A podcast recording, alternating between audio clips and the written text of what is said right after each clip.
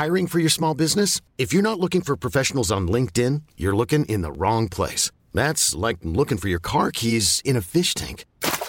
LinkedIn helps you hire professionals you can't find anywhere else, even those who aren't actively searching for a new job but might be open to the perfect role. In a given month, over 70% of LinkedIn users don't even visit other leading job sites. So start looking in the right place. With LinkedIn, you can hire professionals like a professional. Post your free job on linkedin.com slash achieve today.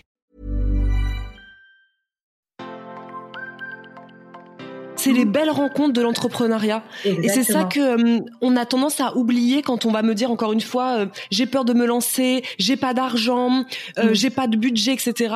Ce qu'on a tendance, à- et même moi, hein, la première, tu vois, en cinq ans, je pense que je, c'est rare que je parle du fait qu'on a toujours des belles rencontres qui Ouais. nous poussent aussi à avancer. Et parfois, C'est des gens qui nous connaissent même pas. C'est souvent d'ailleurs ceux qui nous connaissent le moins qui euh, peuvent avoir confiance en nous parce qu'ils ils ont senti notre énergie.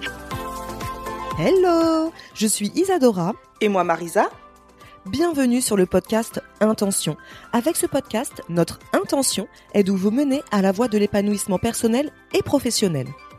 Ici, on parlera alimentation saine, entrepreneuriat et développement personnel. Si vous ne nous connaissez pas encore, le moment est venu de faire les présentations.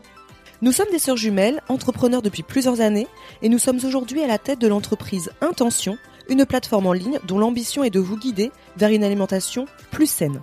N'hésitez pas également à nous rejoindre sur notre chaîne YouTube Isadora et Marisa pour découvrir toutes nos vidéos recettes ainsi que nos conseils et astuces pour vivre un healthy lifestyle. Maintenant que les présentations sont faites, c'est parti pour cet épisode qui, on l'espère, vous inspirera à vivre la vie que vous méritez. Bonne, Bonne écoute. Bonjour et bienvenue dans un nouvel épisode. Alors aujourd'hui, c'est un épisode un peu différent de d'habitude puisque on va parler d'entrepreneuriat. Oui, mais je ne parlerai pas de mon expérience parce que pour une fois, pour la toute première fois, j'interview euh, une euh, chef d'entreprise, une entrepreneur et euh, j'ai invité donc Sokona, que vous connaissez peut-être sous le nom de l'émancipatrice sur Instagram ou via le son, compte Instagram SoCup. Donc bonjour Sokona. Bonjour et bonjour à tous. Merci d'avoir accepté euh, mon invitation. Euh, je sais qu'aujourd'hui, donc là, il est 8h58, mais que chez toi, à Dubaï, il est un peu plus tard que, Oui, que moi. Midi bientôt. là. C'est super. Donc, Oui. euh, généralement, quand euh, on me demande, moi, de me présenter en une phrase, c'est ce que font d'ailleurs tous les entrepreneurs. Ils te demandent toujours comment tu te présenterais en une phrase ou les gens autour de toi. Moi, je me sens jamais à l'aise parce Mhm. que pour en une seule phrase, je trouve ça hyper dur de dire tout ce que je suis et tout ce que je fais. Donc, euh, bah, pour commencer, je te mets au défi de répondre à cette question. Qui es-tu? Que fais-tu en une seule phrase? Ok. Alors c'est vraiment pas facile pour moi non plus parce que déjà je suis une pipelette. Alors Ah oui, euh, bah, voilà. faire Bienvenue au club. Faire tout en une phrase, mais je vais essayer. Déjà, tout d'abord, merci euh, de m'accueillir sur ce podcast et c'est un plaisir d'échanger mon parcours dessus. Alors du coup, en une phrase, que dire? Bah, je suis Sokona, une femme noire, maman et chef d'entreprise qui a décidé de vivre une vie d'émancipation. Voilà, ça fait une Super. phrase. Ah oui, franchement, super. Elle est top ta Voilà. phrase. Bon, bah, super, j'essaie de faire le plus clair possible.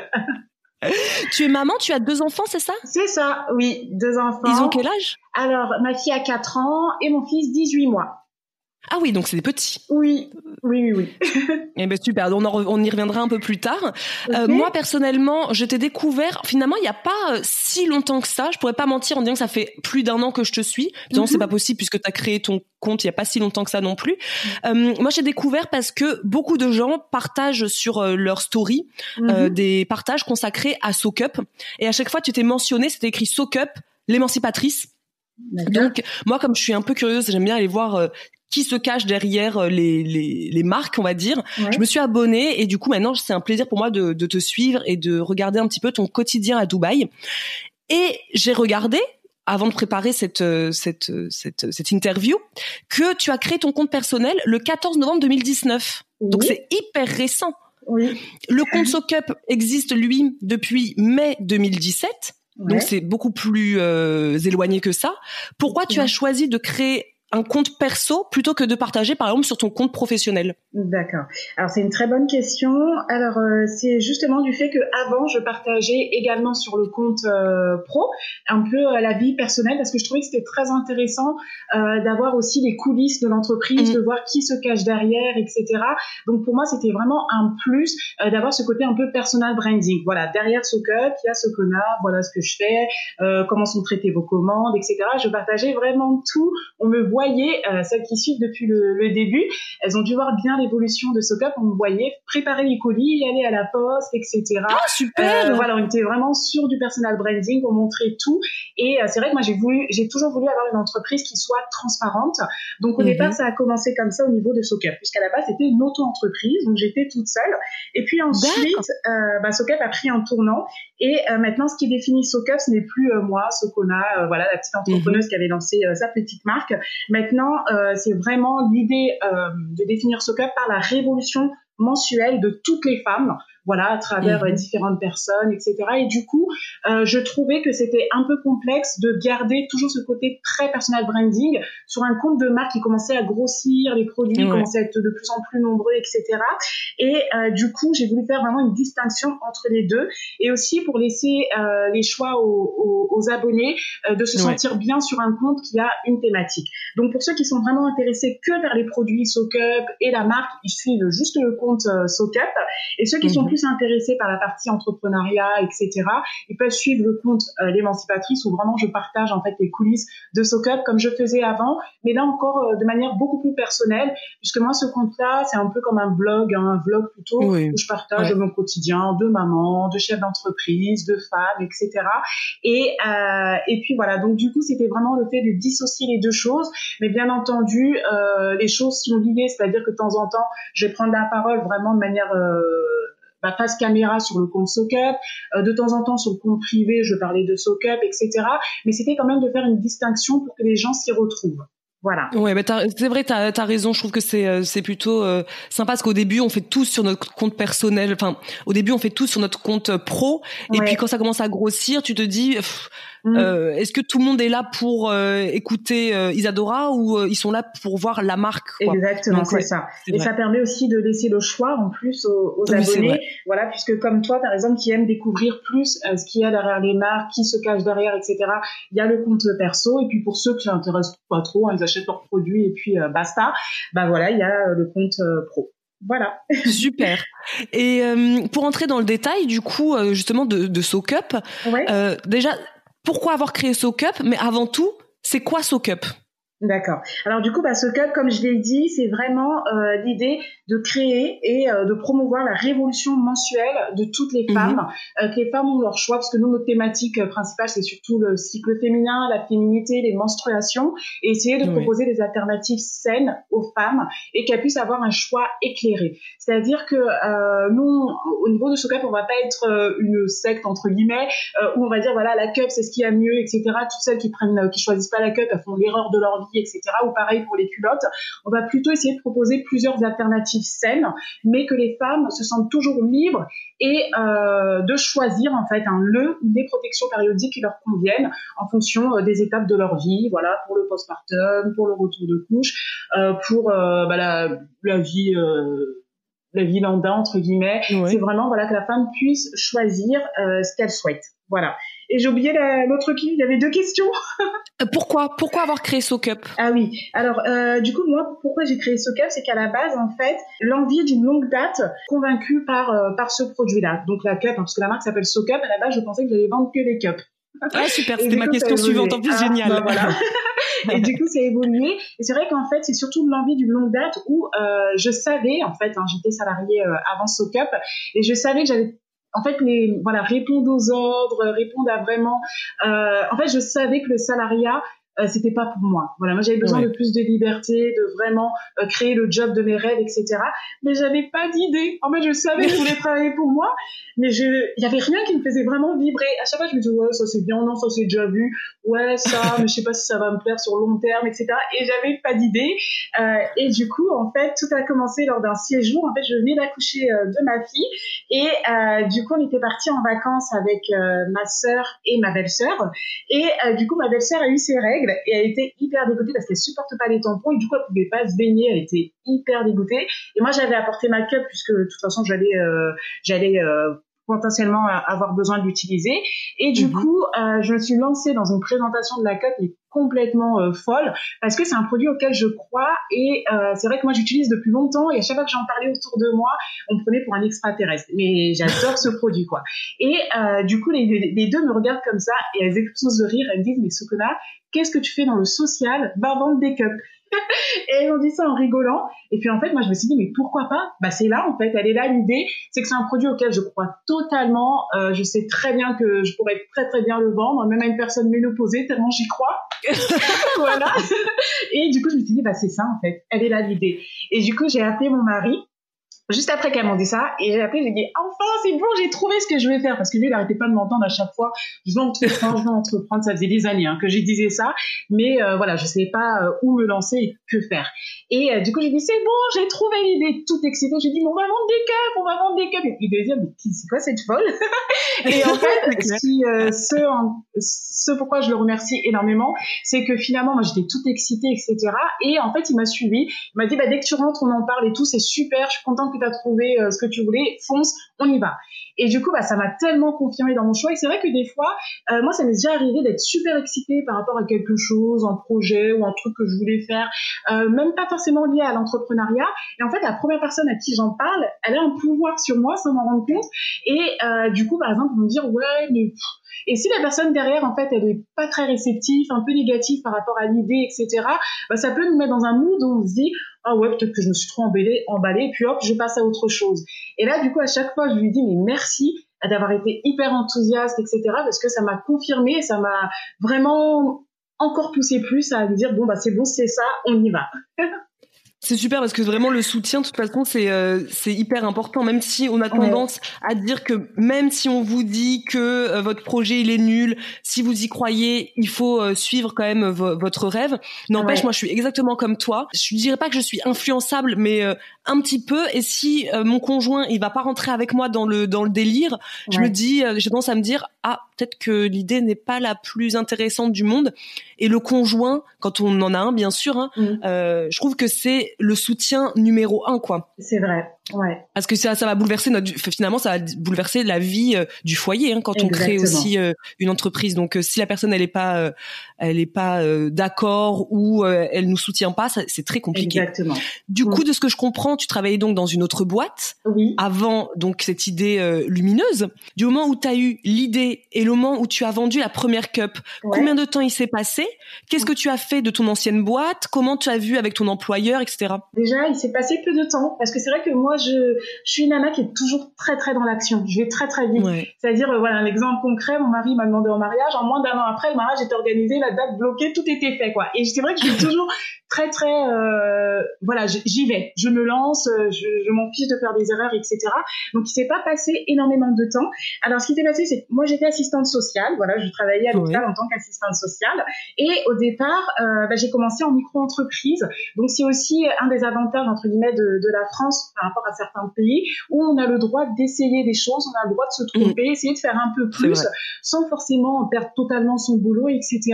Euh, donc euh, voilà, j'ai commencé en parallèle de mon activité et euh, du coup en fait il y a juste eu le temps d'attente entre le moment où il fallait que je trouve ben, un fabricant de cup menstruels parce que c'est pas moi dans ma maison qui allait sortir une cup menstruelle en silicone médical.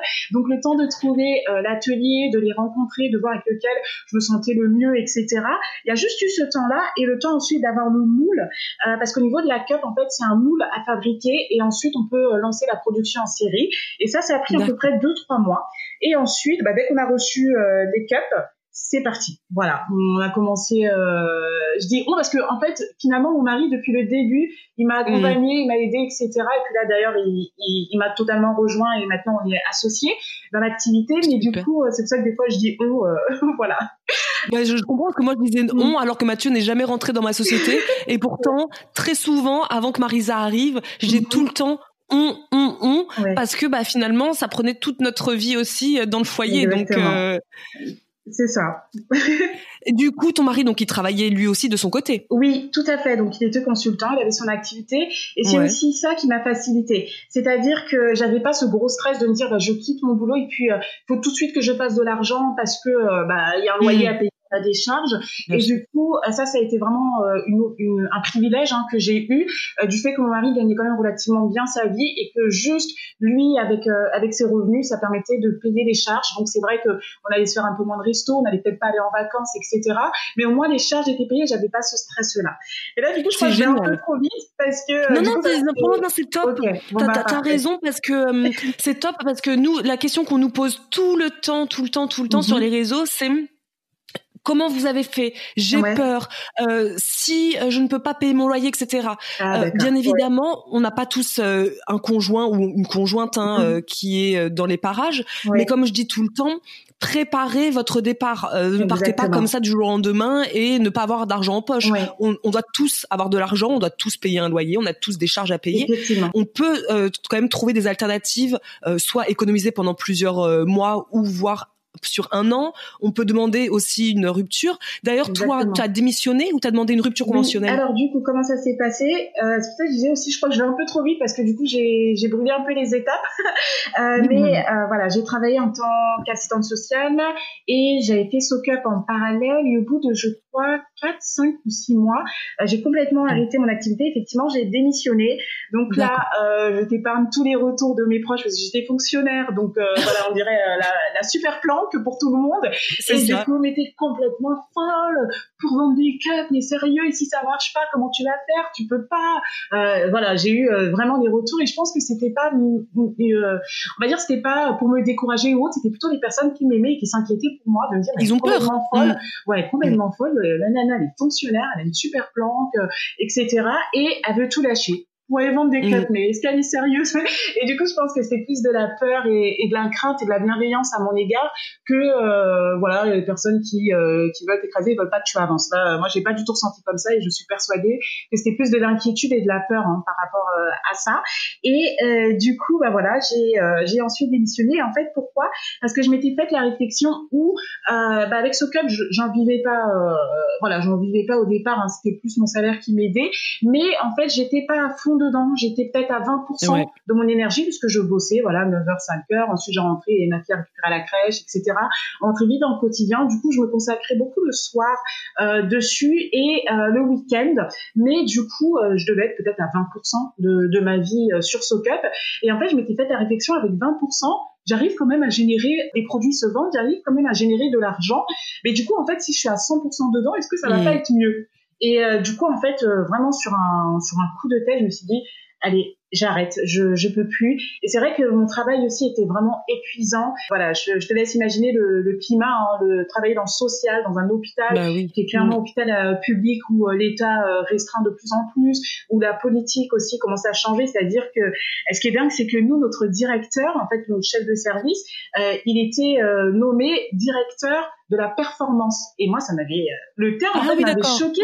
On parle d'un hôpital, ouais. voilà. Et même des fois, il parlait de clients dans les réunions alors que c'est des patients, etc.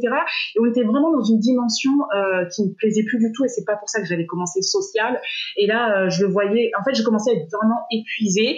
Et puis, j'étais tellement aussi ailleurs aussi avec SoCup que je commençais aussi à faire des bourdes, même au niveau du travail, etc. Et à un moment, je me suis dit non, en fait, euh, je suis plus alignée avec ce que moi j'attendais du, travail social. Je m'y reconnais plus du tout. Et euh, là, à côté, j'ai mon, bah, mon petit business qui me permet de générer un petit peu de revenus. Bah, si je me mets à 100% dedans, est-ce que ça va pas être mieux? Et du coup, voilà, j'ai démissionné et puis euh, voilà, je me suis lancée à fond ensuite euh, dans SoCap. J'ai l'impression de me reconnaître vraiment en toi, c'est c'est assez drôle parce que tu parles de quel, tu parles d'une façon hyper passionnée comme on fait avec Marisa. C'est-à-dire que je te pose une question, c'est comme avec Marisa, hop, tu parles, tu parles, tu racontes tout, tu rentres dans les détails. C'est ce que les gens ils aiment aussi euh, euh, entendre. Moi, c'est ce que. Mais moi, je pourrais t'écouter là pendant euh, pendant une heure parce que je vais faire de toute façon moi de mon côté. T'es hyper passionné. c'est c'est super chouette. Franchement, c'est hyper agréable de de t'écouter. Et vraiment, je me reconnais beaucoup en toi, en cette énergie de se dire, de toute façon, sur un coup de tête, moi, je lâche. Sur un coup de tête, on verra bien ce qui se passe. De toute façon, la vie c'est pas une fatalité. si ça marche pas entre guillemets Enfin, il y a, y a tellement d'autres choses à explorer dans le monde. C'est super chouette. Du coup, quel a été du coup ton parcours de création? C'est-à-dire du moment où tu as dit euh, je commence à créer donc euh. Donc tu as commencé déjà à créer euh, un moule. Tu as, été voir un petit peu des, euh, des fournisseurs. Combien de temps donc ça a mis par exemple, pour euh, non, tu m'as dit ça a mis à peu près six mois entre le moment où tu as décidé et le moment où tu as lancé ton site web. Qui a euh. créé le site web, par exemple, euh, des choses comme ça? D'accord. Alors, je vais essayer de faire dans l'ordre. Bon, moi, j'ai un gros problème, c'est que j'ai un souci avec les dates. Pareil. des fois, c'est un peu vague, donc peut-être que tout ne sera pas exactement ce qui s'est passé comme ça s'est passé. Mais alors, du coup. Ça a commencé quand j'étais en voyage avec ma sœur et ma belle-sœur. Donc ça, c'était septembre septembre 2016. Voilà. Ok. septembre 2016. Donc ensuite, de retour de vacances, tout de suite, on a commencé, bah voilà, avec avec mon conjoint, à essayer de trouver des solutions. Et à la base, ce que je voulais faire, c'est que, en fait, moi, j'avais peur. Je me suis dit, je vais pas lancer ma marque. Ça me paraissait trop compliqué. Et puis j'avais cette notion de, voilà, comme les cups sont en silicone médical, j'imaginais un truc, il fallait un laboratoire, des mm etc. Et d'ailleurs, ce qui est très très étonnant, une petite parenthèse, c'est qu'au niveau du, du marché entre guillemets des menstruations, c'est très inquiétant puisqu'il n'y a aucune réglementation. C'est-à-dire que c'est quand même un produit hein, qu'on va mettre dans le vagin des femmes, mhm. euh, la cup, et il n'y a aucune réglementation. Ce n'est pas considéré comme un produit de dispositif médical, donc on peut faire tout et n'importe quoi. J'aurais pu en ah des cups euh, de AliExpress faire un petit branding et les revendre et je n'aurais eu aucun problème légalement au niveau réglementaire. Et c'est hallucinant, quoi. Moi, ça me, ça me révolte de se dire que voilà, on va mettre des choses dans le vagin des femmes sans que ça soit contrôlé, testé, on n'en a rien à faire. Euh, pareil pour les tampons, hein, c'est arrivé les scandales avec euh, quand on, a compris de quoi étaient composés les tampons, les serviettes hygiéniques, etc. Et je trouve ça révoltant que n'importe qui peut mettre n'importe quoi dans le vagin des femmes et que ça inquiète personne. Quoi tu m'en apprends une parce que je savais pas du tout. Moi, je croyais que c'était hyper réglementé. Je pensais que pour faire ça, je croyais que tu allais me dire qu'il faut euh, faire je ne sais combien de tests en laboratoire. Et, euh. et c'est dingue. Hein. C'est ah, vraiment moi, ça me révolte. J'ai été choquée. Et justement, bah, tout comme toi, je croyais que quand même il y avait des, des, une grosse réglementation dessus. Et euh, en fait, pas du tout. C'est là que je me suis rendu compte, voilà, que limite, je pouvais acheter des culottes, des cups, pardon, sur AliExpress, les revendre, aucun problème, etc. Tant que la société était déclarée, je pouvais faire tout et n'importe quoi. Mais bon, moi, l'idée, c'était pas de proposer euh, de la merde hein, aux gens. Donc voilà, on a vraiment voulu faire les choses de manière euh. Et c'est vrai que comme je te disais, j'imaginais que c'était un, un, truc de fou qu'il fallait faire. Et mhm. du coup, dans un premier temps, je me suis dit, bon, bah, je vais peut-être être ambassadrice d'une marque de cups menstruels et puis distribuer leurs produits et puis me faire un petit complément de revenu comme ça. Donc j'ai contacté plusieurs marques en fait, mais je pense que le mail, je, je l'ai plus. Mais c'est, j'aurais bien voulu le relire parce que je crois que j'avais raconté mais tout et n'importe quoi parce que j'étais dans l'excitation. Mais une nana qui a même pas d'entreprise entreprise, etc. Et me dire, mais c'est quoi cette folle? Et en fait, personne n'a répondu. mais je comprends aujourd'hui avec le Et sur le coup, je me dis, non, mais c'est dingue. Moi, je vais distribuer leurs produits, ils me répondent pas, mais n'importe quoi. Ils savent pas ce que je vais faire, moi, et tout. J'étais dans mon délire. Et finalement, aujourd'hui, trois ans, quatre ans après, je me dis, mais ouais, en fait, je comprends pourquoi personne m'a répondu. Et au final, ça a été un mal pour un bien, puisque je me suis dit, bah, vous voulez pas me répondre. Tant pis pour vous. Moi, je vais lancer ma cup Made in France. Et puis voilà, tant pis pour vous si euh, je vous dépasse tous. et voilà, c'est parti comme ça. Et du coup, voilà, on a cherché euh, des usines, etc. Et puis, euh, et puis voilà comment ça s'est fait. Donc ensuite, j'avais hésité entre deux, deux entrepôts, deux, deux laboratoires, deux, voilà, deux lieux de fabrication. Et du coup, moi, je fonctionne énormément au peeling. Et du coup, on a pu les rencontrer. Et puis, il y en a un avec lequel j'ai eu un énorme feeling. Et, et voilà. Et c'était un entrepreneur. Et en fait, finalement, avec le recul aujourd'hui, je me rends compte que cet homme-là, il a été comme un mentor pour moi. Parce que moi, je venais de débarquer. Donc voilà, c'était mon premier rendez-vous d'affaires entre guillemets. Euh, j'allais présenter le projet que je voulais une cup, euh, définir comment je la voulais, etc. Et euh, cette personne-là, en fait, quand je l'ai rencontrée, il me dit mais c'est dingue, en fait, la passion que tu as, etc. J'ai l'impression de me revoir il y a quelques années. Donc tu es en fait cette personne Maintenant, elle a une entreprise, voilà, travaille dans le silicone. Donc, la plupart de leurs clients, c'est dans le domaine médical. Donc, ils font des, je sais pas, peut-être les prothèses pour le cœur, etc. En gros, euh, c'est une société euh, bah, multimillionnaire hein, qui cartonne, etc. Très très connue en France et euh, du coup très connue dans le domaine. Hein. Moi, je connaissais pas avant, mais du coup dans le silicone, etc. C'est vraiment un leader et c'est une société multimillionnaire. Vraiment un monsieur qui est parti de rien et qui a fait fortune et c'est une entreprise familiale. Parce qu'aujourd'hui, sa fille, etc. Bah voilà, c'est une entreprise entreprise familiale. Il me dit, j'avais vraiment l'impression de, de me revoir. Et, euh, et du coup, en fait, il m'a dit euh, quelque chose d'incroyable. Moi, j'étais vraiment inspirée par tout ce qu'il me disait, etc. Je buvais ses paroles.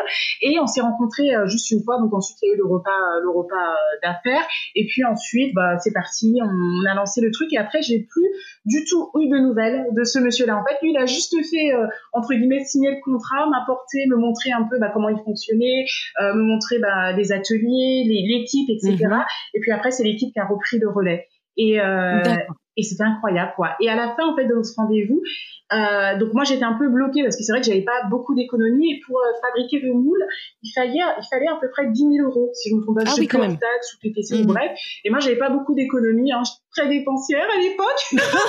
donc du coup j'avais pas trop d'économies. Donc je crois que moi en fait d'investissement personnel j'ai dû mettre 2-3 000 euros et je voulais surtout pas faire appel aux banques ni faire une campagne, mmh. tu sais euh, Ulule, etc. Ouais. Euh, et du coup je me suis dit bah, comment je vais me débrouiller? Du coup mon mari bah, m'a fait confiance, il m'a prêté euh, une partie et euh, ma sœur aussi euh, m'a prêté une partie, donc je les remercierai jamais assez parce que c'est grâce à eux aussi que Socap a vu le jour. Et du coup, j'ai pu payer le moule. Sauf qu'après avoir payé le moule, bah, il fallait fabriquer les produits en série. et donc là, en fait, il m'a fait un cadeau énorme. Hein, je le remercierai jamais assez. Il m'a dit en fait, je crois tellement au projet, vous êtes tellement passionné, etc. Que euh, bon, on n'a jamais fait ça, mais on va le faire pour toi ou pour vous. Je sais plus si on se voyait ou tutoyait. Enfin bref. Et il me dit, bah, du coup, on va t'offrir les 600 premières cups pour que tu puisses démarrer. Wow incroyable. Mais vraiment, je me suis dit, oh, et là, merci, merci, oh là là, mais je, limite, j'allais prendre dans mes bras. J'étais euh, tellement touchée par, euh, par le fait qu'ils me fassent confiance, que c'est un risque aussi pour eux, etc. Et euh, du coup, bah, j'avais cette pression de me dire, bah non, je peux pas les décevoir. Il va falloir les vendre, ces 600 cups. et voilà. Et puis, en 3-4 mois, elles ont été vendues. Donc, on a pu faire une nouvelle commande, etc. Et c'est vrai que j'avais ce truc où, comme si, en fait, pourtant, on n'avait rien signé. Lui m'avait dit ça et finalement, j'aurais pu ne pas marcher et puis je pense que ça s'en aurait remis et puis voilà. Mais du coup je me disais mais non mais je peux pas euh, le décevoir en mm. fait du coup bah il y avait l'investissement de ma sœur mon, mari déjà je fallait que je les rembourse aussi hein, c'était un prêt c'était pas une donation et euh, en parallèle il y avait aussi ce monsieur. Et finalement je me disais mais il y a trop de gens que je ne peux pas décevoir que je dois y aller on y va Voilà. Mais en fait, c'est super parce que ce que tu es en train de, de décrire là, c'est les mm. belles rencontres de l'entrepreneuriat. Et c'est ça que euh, on a tendance à oublier quand on va me dire encore une fois, euh, j'ai peur de me lancer, j'ai pas d'argent, euh, mm. j'ai pas de budget, etc. Ce qu'on a tendance, et même moi, en hein, la première, tu vois, en cinq ans, je pense que je, c'est rare que je parle du fait qu'on a toujours des belles rencontres qui nous poussent aussi à avancer. Et parfois, c'est des gens qui nous connaissent même pas. C'est souvent d'ailleurs ceux qui nous connaissent le moins qui euh, peuvent avoir confiance en nous parce qu'ils ils ont senti notre énergie, l'espèce de flamme là qui nous anime à l'intérieur et ils croient en nous. Et c'est super parce qu'en fait, à la base, à part ton moule, bah, t'aurais pas pu faire grand chose avec tes euh, euh, avec tous les produits parce que bah t'avais pas spécialement le budget. Et juste parce que cette personne elle elle croit en toi bah, elle te donne vraiment le le bah, l'élan en fait pour euh, pour commencer. Et ça c'est vraiment c'est c'est une belle histoire quand même oui c'est chouette quand j'y repense, je me dis mais c'est dingue quoi, c'est incroyable toutes ces rencontres et il y en a eu plein d'autres hein, qui voilà qui qui, qui m'ont vraiment poussé, qui ont donné de l'élan etc. Et c'est vrai que euh, c'est un beau chemin, vraiment l'entrepreneuriat. Voilà, moi j'en garde que du positif et même si ça avait pas finalement, ça avait pas pris, ça avait pas marché etc. Mm. Juste de ces belles rencontres, du fait que j'ai osé, que j'ai fait quelque chose, ben je pense que je n'aurais pas eu de regrets en fait. Et au final, je leur dis ah ben maintenant je sais comment en fait de partir de rien on peut construire quelque chose et j'aurais rebondi sur autre chose ou autre. Mais euh, c'est vrai que finalement, c'est le plus dur, c'est le risque d'essayer. Mais au final, euh, il y a mm. tellement à gagner que voilà que ça marche ou que ça marche pas. Hein. Euh, finalement, c'est un, voilà, faut oser. Hein. c'est clair. Et du coup, tu as vendu tes cups les premières? Oui. Sur, j'imagine que c'est pas le même site que tu as actuellement. Ah non, pas du tout. C'est vrai qu'au départ, en plus, c'est vrai que ça, ça a été aussi, euh, voilà, ça c'est un conseil si je peux donner aux personnes, c'est que moi j'attendais qu'à à peu près tout soit parfait avant de lancer. Donc c'est vrai qu'au départ, voilà, ce qu'on a fait, il y a eu le moule et ensuite il y a eu la partie un peu d'identité visuelle où on a commencé le logo, un peu, bah voilà, l'univers de la marque, etc. Et euh, une fois qu'il y a eu ça, après, je me suis dit, non, mais maintenant, il faut un site. On peut pas vendre si on n'a pas de site. Ensuite, on peut pas. Et après, il y a toujours un truc au final. Après, il fallait le packaging. Ben, on va pas vendre les cups comme ça. On va pas les donner à la main comme ça aux gens, puisque nous, elles étaient envoyées en vrac, hein, dans un emballage plastique, etc. Après, ah ben, il faut peut-être faire une notice. Et en fait, il y a toujours un truc.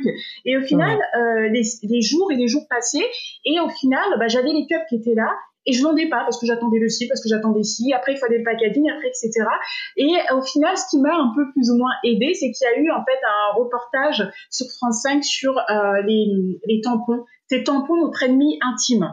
Et du coup, bah, ce reportage, il a fait un buzz incroyable sur les réseaux sociaux où il a été très mmh. partagé, etc. Et les gens disaient ouais mais on fait quoi maintenant? C'est quoi la solution?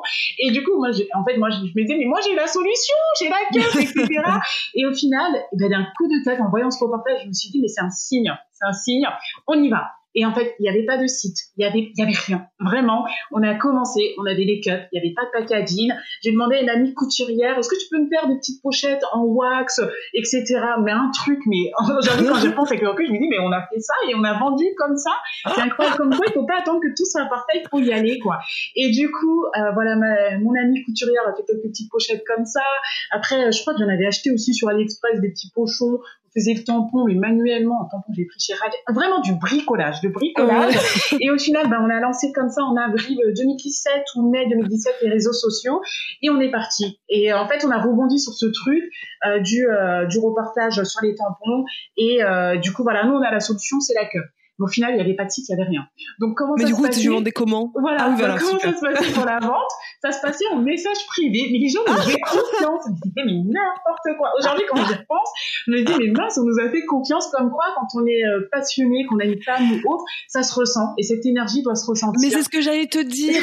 J'allais te dire, ça revient vraiment à ce que... Euh, à l'épisode qu'on a fait euh, avec Marisa qu'on a euh, enregistré hier sur comment réussir dans l'entrepreneuriat en 2021 et en fait ça revient vraiment à ça c'est que on ne vend pas un produit. On ne vend pas que un seul produit en fait. On vend une énergie. On vend une passion. Et les gens ils l'ont ressenti. Et en plus c'est drôle que tu me dises en MP parce que si il y avait une erreur que je dirais en 2020 2021 euh, c'est de vendre par MP. Quand il y a mm. des personnes qui me disent sur Instagram, euh, coucou Isadora, je suis créatrice de tel euh, produit, euh, et que je vais lui dire, euh, oui, on peut acheter où ton produit? Ouais. Ah ben on m'envoie un message en, en privé. Ouais. Waouh, waouh, waouh, waouh, ça c'est chaud ça. En 2020, 2021, de me demander de passer, enfin me demander de dire à mes abonnés de passer en message privé, clair. ça se fait plus. Bah Mais c'est, ça prouve que ça a vraiment évolué aussi. Exactement la vente parce qu'à l'époque on le faisait facilement ça bah oui c'est ça et là euh, c'est pour ça que je rigole aussi quand maintenant que j'en parle parce que je dis mais aujourd'hui me dis mais comment on a réussi avec ça quoi? Et moi la première mais quelqu'un qui me dit mais passe en MP pour passer une commande tu donnes c'était en plus un lien PayPal machin donc ceux qui devaient payer par carte bleue devaient se débrouiller nous c'était par PayPal et rien etc mais c'était un micmac mais pas possible et on a quand même fait des ventes comme ça quoi. C'est dingue. Et en parallèle de ça je faisais aussi des petites ventes un peu façon tiperoir où je disais à mes copines vas-y euh, euh, invite tes copines chez toi et tout, t'inquiète, je m'occupe de la collation, c'est moi qui la ramène, comme ça toi t'as rien à dépenser et on va faire une petite après-midi, un petit truc euh, comme ça et on va parler des règles, des menstruations et moi je vais présenter mon produit. Pareil, c'était un PowerPoint mais éclaté. Vraiment, il était mais trop mal fait. tu sais, avec des images Google Images. Très mal. En fait, il n'y avait pas de design. Moi, j'avais pas les moyens de payer un graphiste, etc. Et c'était du bricolage. Et c'est très drôle parce que là, euh, mon, en fait, mon, mon ordinateur est arrivé à saturation, donc j'ai dû supprimer des choses. Et j'ai revu ce PowerPoint et je l'ai ouvert. Je savais même pas parce que le nom du fichier, en fait, ça me disait rien. Je me disais, c'est quoi ce truc? Je vois réunion soccer. Je dis, mais c'est quoi? Et j'ouvre et je vois ça. Je me dis, oh, mon Dieu, mais j'ai présenté ça, j'ai montré ça, mais c'est pas possible. Et plus je tournais, plus c'était catastrophique. J'étais, oh là là, mon Dieu. J'ai fait ça, moi! Mais c'est incroyable, des fois, on oublie, en fait, parfois, d'où on est. Le parcours, c'est génial. Parcours, parce que c'est tellement exponentiel, etc., que là, euh, finalement, bah, aujourd'hui, SoCup, c'est, euh, bah, c'est une entreprise avec plusieurs personnes qui travaillent, etc. On est un site, on est une équipe informatique, on a un machin. Et revenir, en fait, au début, je me dis mais oh là là mais heureusement que ma graphiste elle n'a pas vu ça. Elle m'aurait mais défoncé etc mais c'est ça qui je incroyable. trouve qui est génial parce que euh, euh, dans un podcast qu'on a fait euh, il y a quelques mois maintenant on parlait de enfin de, justement de comment on commence quand on veut être entrepreneur. Et c'est vrai mhm. que de nos jours on entend souvent les, les jeunes qui veulent entreprendre dire tout de suite moi je vais déléguer je vais rien faire je vais avoir une équipe derrière moi etc et en fait encore une fois je me reconnais vachement en toi dans le côté on fait tout tout seul avec les moyens du bord, sans gros budget. Euh, quand on regarde nous aussi avec Marisa des trucs qu'on avait, des mails qu'on pouvait envoyer il y a au moins trois, quatre ans en arrière, on rigole parce qu'on se dit oh, on a osé faire ça.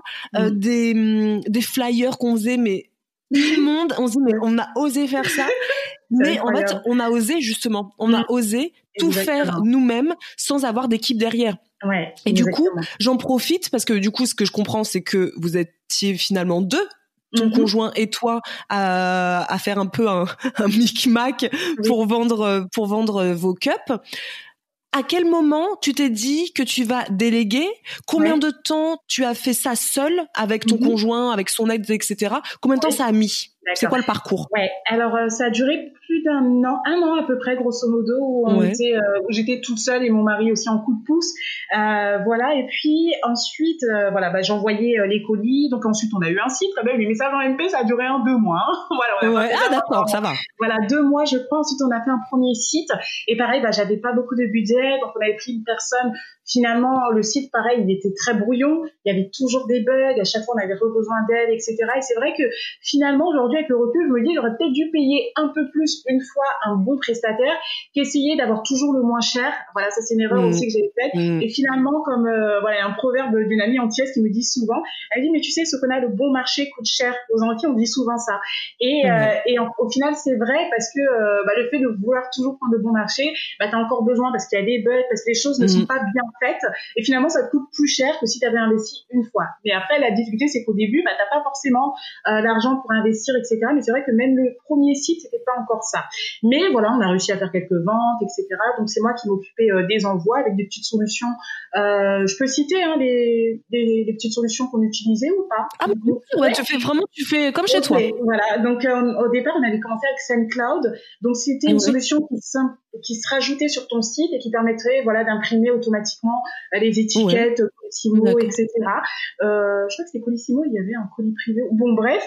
Et on avait commencé comme ça donc euh, ensuite, bah voilà, c'est moi tous les jours, j'allais à la poste, etc. J'avais eu, au bout d'un moment, bah, le, monsieur me voyait tout le temps, il me dit mais en fait vous êtes vous êtes professionnel. je me dis non mais moi je suis une micro-entreprise, donc euh, voilà à chaque fois aussi il y avait ce truc où je me considérais pas vraiment comme une entreprise au départ, j'étais auto-entreprise, donc voilà j'étais tout seul, je faisais mon petit bout quoi. Et il me dit mais non mais vous avez, vous avez un numéro de sirette, oui. Ah bah voilà ils m'ont pris ensuite un rendez-vous, ensuite avec le volume que j'avais en fait finalement moi je crois que c'était un petit truc. Il me disait mais c'est très bien, on a on a on travaille avec des gens qui ont des contrats pro, pas votre volume, etc. Donc voilà, j'ai pu mettre en place un contrat. J'avais la carte professionnelle, donc euh, voilà, j'étais prioritaire quand j'allais à la caisse, à la caisse, à la poste, pardon, etc. Et voilà, ça s'est fait petit à petit.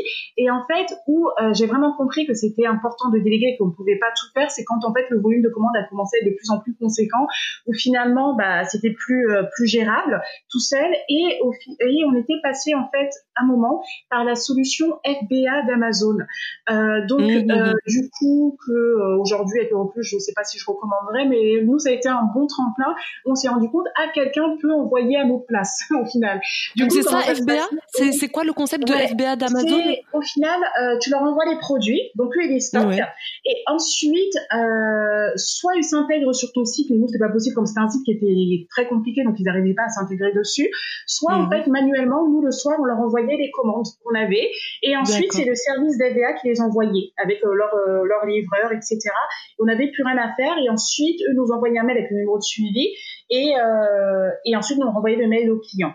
Voilà, on a utilisé ensuite cette solution-là. Et en fait, là, euh, moi, j'ai compris que ça pouvait me libérer énormément de temps. Parce que mm. finalement, faire des colis, imprimer... Euh, imprimer le machin, l'étiquette, penser avoir de l'encre, penser acheter euh, les cartons, le scotch, etc. En fait, ça prend énormément de temps et c'est assez chronophage parce que pendant ce temps-là, bah, je suis pas en mode développement, création, etc. dans l'entreprise. Mmh. Et du coup, bah, dès qu'en fait on a eu ce, ce, petit truc avec Amazon, on s'est dit ah ouais, en fait ça ça me libère beaucoup de temps. Et là, je peux vraiment faire mon cœur de métier, développer ma marque. Et euh, finalement, bon, on s'est on s'est rendu compte comme ça qu'au final, euh, déléguer au bout d'un moment, ça c'est la base. coûte de l'argent, mais c'est la mm. base, puisqu'au mm. final, bah, ça te permet, toi, d'économiser du temps. Et comme on dit, le temps, c'est de l'argent, et du coup, d'optimiser plus et, en fait, gagner plus. Au final, on n'a jamais fait euh, des meilleurs chiffres que quand on a commencé à déléguer. Et ce qui est drôle, c'est qu'en fait, à chaque fois qu'une nouvelle personne intégrait l'équipe, on gagnait plus, on vendait plus, etc. Et au final, on s'est rendu compte de ça, que plus l'équipe est grosse, plus il y a un cerveau collectif, plus, euh, plus on est plusieurs et plus les choses, euh, voilà, vont, vont plus vite, en fait. Mais c'est tout à fait ça parce que nous, quand on était avec Marisa, nous on a fait tout toute seule pendant, je pense, trois ans, je crois, un truc comme ça. Et du jour où on a pris, par exemple, on a commencé par la plateforme logistique, mais nous, on avait peur. Ça veut dire que on a Mm. décidé de signer avec la plateforme logistique en décembre. Ouais. En janvier, on se disait tout cet argent qu'on va leur donner, c'est chouette parce que finalement, c'est en plus c'était une plateforme logistique. C'est toujours d'ailleurs qui emploie euh, des personnes qui sont en situation de de de- d'handicap ou de réinsertion Ouais. professionnelle. Donc Ouais. c'est vraiment top. C'était un choix qu'on qu'on Mm. avait fait.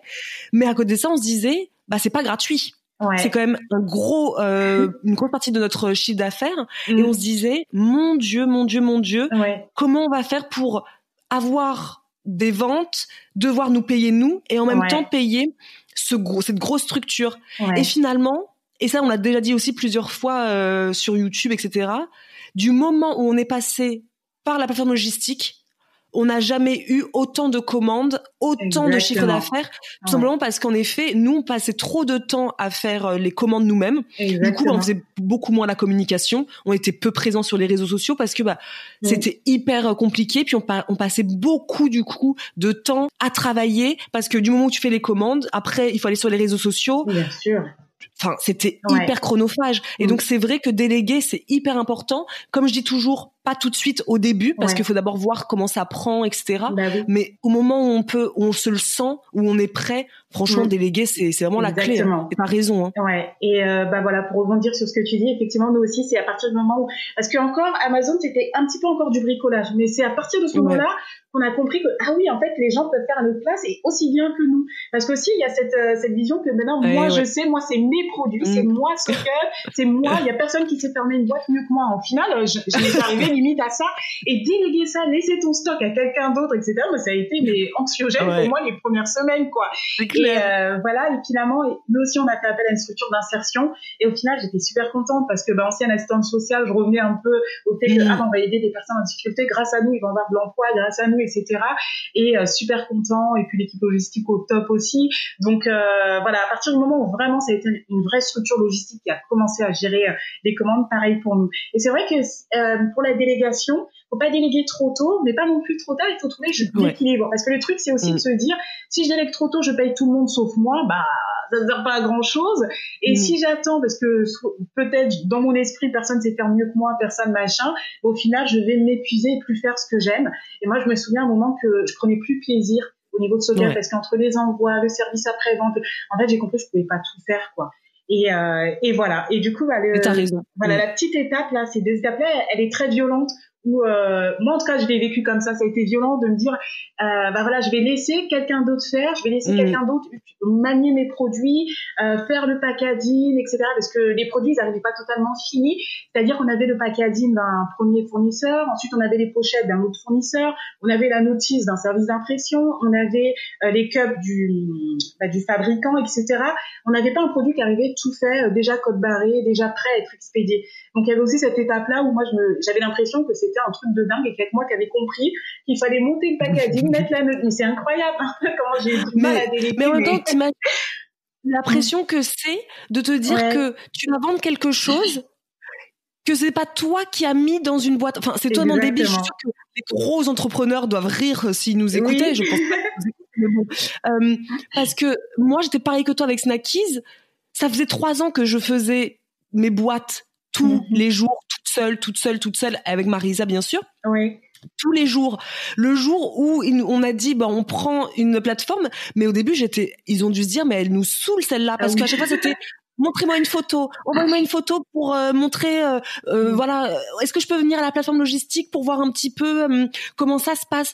J'étais Mm. chiante parce que je me disais, il faut que les clients ne voient pas la différence entre ce que moi j'ai fait et ce que eux ils font même s'il a une différence en mode bah c'est mieux tant mieux. Mais pas euh, oh là là avant avec quand c'était Isadora et Mara c'était mieux. Donc voilà c'était vraiment ce, ce stress que on a eu. Je pense ça c'est vrai qu'il y a un gros stress mais qui dure pas finalement très longtemps. Je pense que je dirais un mois. Et après c'est un soulagement. Après c'est on revit quoi. Ouais. et Ben, t'as raison pour ça. dire que euh, pas déléguer trop tard. Nous avec Marisa, si on devait dire une erreur qu'on ait faite, Mm. c'est de déléguer trop tard, euh, parce que euh, au bout de trois ans, on aurait pu déléguer bien plus tôt Ouais. pour euh, nous permettre de, de souffler et de, de développer l'entreprise plus tôt. Ouais, exactement. Bah, Et du coup, ça fait euh, vraiment miroir. hein, tout ce que tu dis, parce que c'était pareil. Hein, je pense que j'ai été, euh, je sais pas s'ils ont une cliente plus relou que moi, mais effectivement, ouais, c'était exactement pareil. Ah mais c'est fou, mais franchement, depuis tout à l'heure, je t'écoute je me dis, j'ai l'impression de vivre le même parcours professionnel et c'est chouette parce que euh, nos abonnés, ils ont l'habitude de nous entendre nous. Et peut-être qu'ils vont se dire à force, oui c'est bon, euh, c'est euh, c'est pays des bisounours, ça nous font croire qu'on peut partir de rien et mm. après pour en vivre. Oui c'est vrai, mais euh, et du coup si tu donnes encore une fois un exemple de de, de quelqu'un qui est parti bah de de bah, bah de rien entre guillemets, de pas mm-hmm. grand chose, à créer une une super entreprise. Et du coup pour rebondir tu es passé par une plateforme logistique. Actuellement, tu as une équipe, je me doute bien. Oui. Qui fait quoi Combien t'as de personnes derrière avec toi? Est-ce que c'est des freelances? Est-ce que des salariés? Voilà, qu'est-ce que qui est derrière Talkup Ok, alors euh, du coup, on a euh, une community manager, donc en freelance. On a, mhm. euh, ça aussi, ça a été un soulagement pas possible parce que c'est vrai que au final, moi, c'était pas mon métier hein, de créer du contenu et mhm. euh, et au final, voilà, avoir une vraie stratégie sur les réseaux sociaux. Nous, on publie un peu comme ça, au fil de au fil de l'eau, bah des hein. aventures de SoCup, etc. Et au final, bah, ça aussi, ça a énormément soulagé. Pareil pour la modération, etc. Ensuite, on a une personne chargée du service client et là, on va recruter une prochaine euh, prochainement, puisque là on se rend compte que ça suffit plus juste une personne. Euh, mhm. Voilà, qui à la base était client de SoCup, donc euh, voilà encore une fois ah, un hasard de voilà une, une, belle rencontre hein, qui euh, voilà c'est d'ailleurs été la première qu'on a embauchée. Ensuite le service logistique finalement pour moi ça fait partie de l'équipe parce qu'on échange tous les jours mhm. avec eux. Charlène bah, du coup, qui s'occupe du service client échange tous les jours également avec eux. Et euh, grâce à nous ils ont pu aussi embaucher plus de personnes parce que euh, voilà elle nous a dit que clairement on était son plus gros client. Et ah, euh, du coup ça a permis voilà euh, l'emploi de plusieurs personnes en plus qui étaient aussi loin de l'emploi puisque c'est une structure d'insertion etc donc pour moi c'est des membres de l'équipe on, on, partage tout le temps avec eux. Et ensuite, il y a les différents ateliers avec lesquels on travaille, euh, voilà, pour la fabrication des culottes. Donc au départ, on était juste avec un atelier français. Désormais, on a euh, trois ateliers avec qui on travaille, avec qui on échange temps. Euh, pareil, hein, ils ont dû embaucher des couturières pour nous, une modéliste, etc. Donc au final, pour moi, tous ces gens font aussi partie de l'équipe. Mmh, mmh, ensuite, mmh. il y a mon mari, du coup, qui s'occupe principalement de la partie B2B. Et moi, je m'occupe un peu plus de la partie B2C et euh, la partie euh, influenceur, etc. Le, les marketing, euh, voilà, un peu une grosse partie du marketing également. Voilà. Ça, c'est une partie ah, que j'avais euh, déléguée deux fois, et les deux fois, ça a été trop moyen, et du coup, c'était pas comme moi je voulais. Donc après, je pense qu'il y a plusieurs euh, concours de circonstances qui ont fait que. Et finalement, bah, pour l'instant, je garde cette partie. À moyen long terme, je la déléguerai. Mais pour l'instant, j'ai pas trouvé la perle à qui je pouvais vraiment déléguer euh, cette partie-là parce que euh, voilà, j'ai une vision claire de ce que je veux. Et puis pour moi aussi, au niveau des, des influenceurs, etc., c'est vraiment de le faire de manière à ce que ça soit pas juste bon bah voilà, tu partages le truc, tu mets ton code promo, on s'arrête là. Non, moi je crée vraiment des relations avec les blogueurs, influenceurs, et puis je, et euh, voilà, on travaille avec, avec eux d'ailleurs sur le moyen long terme la plupart du temps. On évite mm. voilà le one shot comme ça. Et du coup, c'est vrai que pour l'instant, j'ai délégué les deux fois, ça a été moyen. Euh, donc euh, voilà, ça c'est une partie que je fais encore, mais que j'aimerais bien déléguer à moyen long terme. D'accord. Et du coup, bah, là, ça fait quand même une belle équipe. Ça fait euh, juste une question. Le, la plateforme logistique, elle est en France? Oui. Ah oui, oui, oui. Tout, tout part de France. Tout est en France. Euh, voilà. Il n'y a que toi en fait. Voilà, c'est ça. Et c'est ça aussi la magie, c'est que quand on a commencé à déléguer, qu'on avait plus de stock, que notre maison ne ressemblait plus à un entrepôt parce qu'il fallait voir. Hein. Oui, bah, j'imagine, j'ai vécu ça. voilà. Et euh, du coup, c'était incroyable. J'ai reviens pas de, de tout ça.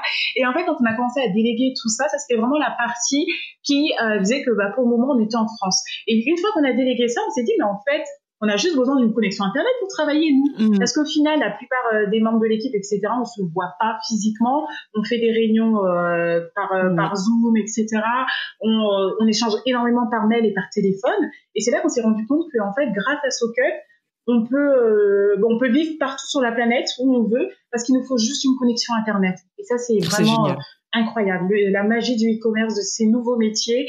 Et, et voilà. Et du coup, c'est bah, la liberté en euh, fait. Voilà, ça donne vraiment une liberté incroyable. Et effectivement, donc aujourd'hui on a Dubaï, peut-être que dans trois ans on sera à New York et dans cinq ans, on sera... je sais pas, je voilà, mais euh, mais c'est incroyable. C'est euh, voilà, ça a pu nous permettre ce, ce rêve-là qu'on avait et qu'au final avec nos boulots, euh, nos anciens boulots, on n'aurait pas pu se permettre cette liberté-là et et voilà de choisir où on veut vivre. C'est incroyable. C'est super. Marisa, toujours une question qu'elle pose aux personnes euh, qui sont entrepreneurs ou pas d'ailleurs. Euh, elle dit toujours, ce n'était pas dans la liste des questions que je t'avais euh, envoyées, mais je la pose quand même. C'est quoi ta journée type? Ah oui. Du matin où tu te réveilles. Jusqu'au soir, ou peut-être que je l'ai déjà dit, peut-être que je t'avais mis. Tu m'avais, euh, tu m'avais posé hein, cette question. Ça me dit quelque chose. je l'ai vu. Je l'ai vu, donc euh, ah oui, c'est vrai. Si tu veux me décrire une journée type, c'est vrai, tu vois, j'avais oublié. Voilà. Et du coup, bah moi, ce que j'avais préparé aussi en réponse, c'était de te dire que c'est très difficile parce que euh, les journées ne se ressemblent pas. Et du coup, bah, si les personnes veulent vraiment voir mes journées types, je vous invite à me suivre sur mon compte perso parce que j'essaie de vraiment partager euh, le plus possible. Et puis des fois, je fais vraiment voilà le programme du jour. Et à la fin, quand je fais la conclusion, bon bah en fait, il y a la moitié des choses que je devais faire, mais finalement non, parce qu'on a eu un gros souci. Je sais pas, par exemple, sur le site, il y a un bug monumental mm. qui fait qu'en fait tout est à l'arrêt. Ah mince, mais d'où ça vient ce bug? Qu'est-ce qui s'est passé? Finalement, tout ce qu'on avait, bah, ça se reporte, etc. Et du coup, moi, comment je fonctionne C'est vrai que je fais des to-do list à la semaine où à peu mhm. près, voilà, je sais la direction que va prendre la semaine. Voilà, bah, je sais que j'ai ça à faire, je sais qu'il faut que j'échange avec le fournisseur A sur le lancement du nouveau produit, faut que je fasse ci, faut que je fasse ça, etc.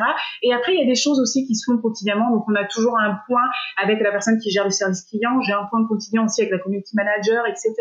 Donc, il y a des choses mhm. qui sont plus ou moins figées. Mais après, la journée type, en fonction des, des besoins, des attentes, des ruptures, etc., ça va être tout et son contraire. Donc vraiment, euh, voilà, si, si par exemple euh, une personne regarde sur mon compte euh, perso, donc émancipatrice, j'ai des petites bulles en story à la une, entreprendre, Lady Boss, et je sais même plus lequel. Et en fait, quand on regarde, bah, de temps en temps, je partage mes journées types et en fait, il n'y en a mhm. aucune qui se ressemble. bah, oui, voilà. j'aime bien poser cette question mhm. alors qu'en vrai, quand on est entrepreneur, c'est hyper compliqué de dire euh, bah là par exemple aujourd'hui j'ai une je t'interview à 8h45 mais c'est pas tous les jours que je fais une interview à 8h45 tu vois donc euh, c'est hyper c'est très euh, différent hein, du, du salariat mais oui et non parce qu'au final on bah, on a quand même une petite routine. Voilà, on, a une petite routine effectivement qui s'installe, mais finalement, moi, je la vois plus sur une semaine ou un mois que sur une journée. Voilà. Ouais, c'est vrai. Voilà, ça va plus être une vision comme ça, quoi. Et du coup, ça fait ça fait trois ans maintenant que SoCup existe. Donc euh, SoCup a beaucoup évolué hein, quand même euh, en trois ans. Toi, comment t'as vu ces évolutions? Par exemple, tu vends des culottes menstruelles aujourd'hui. Le nom, c'est SoCup. Donc, comme tu m'as dit tout à l'heure, j'ai bien compris que toi, à la base, tu comptais pas vendre des culottes menstruelles. Exactement. Euh, tu pensais donc rester sur cette niche du euh, uniquement la, cup. Exactement. Et du coup, qu'est-ce qui t'a fait que tu as que as voulu créer une culotte du coup? Exactement. Alors du coup, en fait, euh, c'est arrivé du fait que bah, je me suis rendu compte que la cup n'était pas adaptée à tout le monde. C'est-à-dire que moi, mmh, j'étais dans mon mmh, mmh. optique où la cup c'est trop bien, ça m'a révolutionné, donc ça va révolutionner toutes les femmes. Mais en fait, non, ce que tu as des femmes qui sont postpartum, elles peuvent pas mettre de cup. Tu en as d'autres, elles veulent rien mettre à l'intérieur. Il y a aussi, euh, voilà, toute, euh, bah, et qui est une réalité. Hein. Il y a un risque de syndrome de choc toxique avec une cup comme avec un tampon. Il faut prendre en, en compte certaines règles d'usage, etc., d'hygiène, et c'est pas donné à tout le monde il y en a aussi juste par cette crainte-là, ils vont dire non, non, moi je veux pas de cup, je veux rien mettre à l'intérieur, etc. Et du coup, c'est mm. pas adapté à tout le monde. Et du coup, bah, il fallait l'entendre. Et euh, bah, je me suis dit, bah, quelle solution on peut proposer aussi à ces femmes-là qui sont pas intéressées par les cups, mais qui cherchent aussi des solutions saines. Et moi, je voulais pas faire de jetable. Euh, donc, euh, du coup, bah, il restait serviette hygiénique là-bas. Et puis la culotte aussi, j'en entendais un peu parler, etc. Et c'est vrai que nous, on a été une des premières marques, hein, très percurseur précurseur en France voilà au niveau de la culotte menstruelle. Et euh, du coup bah voilà ça fait un boom. Et c'est vrai que nous c'est aussi euh, ce qui a permis vraiment le développement à une grande échelle de euh, de Socup parce que finalement le produit phare actuellement notre best-seller c'est la culotte menstruelle et pas la cup voilà. D'accord, ah, c'est drôle. Ouais, il y a aussi eu la question de est-ce qu'on change le nom ou pas. Et finalement, je me suis dit, bah non, parce que SoCup, bah SoCup, ça fait un peu Socona aussi. C'est pour ça qu'on avait choisi mhm. ce nom. Le Cup aussi, bah c'est le produit, euh, c'est l'histoire en fait de la marque, mhm. etc. Donc pour l'instant, on a laissé, on verra euh, dans les années. Mais euh, finalement, ça avait son sens aussi pour moi de garder cette idée-là. Ça me faisait aussi penser au slip français, qui je pense au début a lancé parce qu'ils pensaient qu'ils allaient vendre que des slips. Et finalement, aujourd'hui, ils vendent des chaussettes, des pyjamas, etc. Mais la marque reste sur ce nom-là parce que c'est l'histoire aussi de la marque, etc. Et euh, effectivement, ensuite, on a commencé à lancer des produits, d'autres produits, des collections, parce qu'on a toujours été aussi à l'écoute des clients et moi je suis pas restée dans mon idée où la cup c'est la vie, la cup c'est trop bien, etc. Mm, mm, mm. En fait non, c'est trop bien ce qu'on a, mais pas pour tout le monde et il faut l'entendre. Et euh, du coup bah voilà, qu'est-ce qu'on propose à toutes ces clients qui nous disent bah moi j'adore la marque, etc. Mais ce produit euh, non, voilà. Et euh, et puis voilà comment comment est ben, venue l'idée d'autres produits et d'autres aussi qui vont arriver là pour toujours répondre à la, à la demande des clients en fait et de leur attente. Mais tu vois, Marisa, c'est une, euh, une adepte de la cup. Elle ne parle que de la cup, elle adore la cup. Alors que moi, tu vois, je suis plutôt, j'ai toujours pas pris encore le pas de de m'en acheter une et de tenter. Je sais pas pourquoi ça me fout la trouille, alors que pourtant j'ai mis des tampons pendant des années. Ça doit faire même trois ans que j'ai mis de tampons, mhm. mais euh, je n'utilise maintenant que des euh, culottes menstruelles. D'accord. Et, euh, et c'est vrai que à chaque fois je me dis un jour je passerai le cap, un jour je passerai mhm. le cap. Et je pense que je vais passer le cap d'ici 2021. Mais c'est vrai que tu as bien fait de changer parce que, enfin de changer, de de, de proposer une autre alternative parce que moi mhm. typiquement bah je serais allée sur ton site, j'aurais vu une cup, je me serais dit bah c'est pas pour moi parce que moi je je suis pas prête encore. Bah voilà, bah c'est ça. Et du coup, l'idée c'est toujours euh, de proposer des solutions et écouter. C'est vrai que voilà, moi je voilà, pour moi c'était une révolution, mais c'est pas dire que pour tout le monde c'était euh, une révolution quoi. Et effectivement, bah, et on a aussi beaucoup beaucoup de clientes qui euh, sont euh, voilà tantôt la cup en fonction des humeurs, c'est-à-dire voilà bah, je vais aller à la plage etc. Donc là bah c'est bien la cup. Ensuite bah, le, la nuit je vais plutôt utiliser une culotte etc. Et en mmh. fonction aussi de, de notre mood. Moi c'est le cas aujourd'hui donc j'ai la cup et la culotte et à 80% j'ai du temps j'utilise plus la cup, j'adore la cup, mais de temps en temps voilà en fin de règle etc. Bah, je trouve c'est bien aussi la culotte donc aussi c'est complémentaire c'est des produits aussi qui, ont du sens et qui sont complémentaires au final. Ouais, c'est vrai, t'as raison. T'as raison. De toute mm. façon, Marisa, pareil, hein, elle utilise euh, et la cup et la culotte. Ça dépend euh, de, de, sa journée aussi. Ça dépend si tu restes à la maison de chill. Ça dépend si.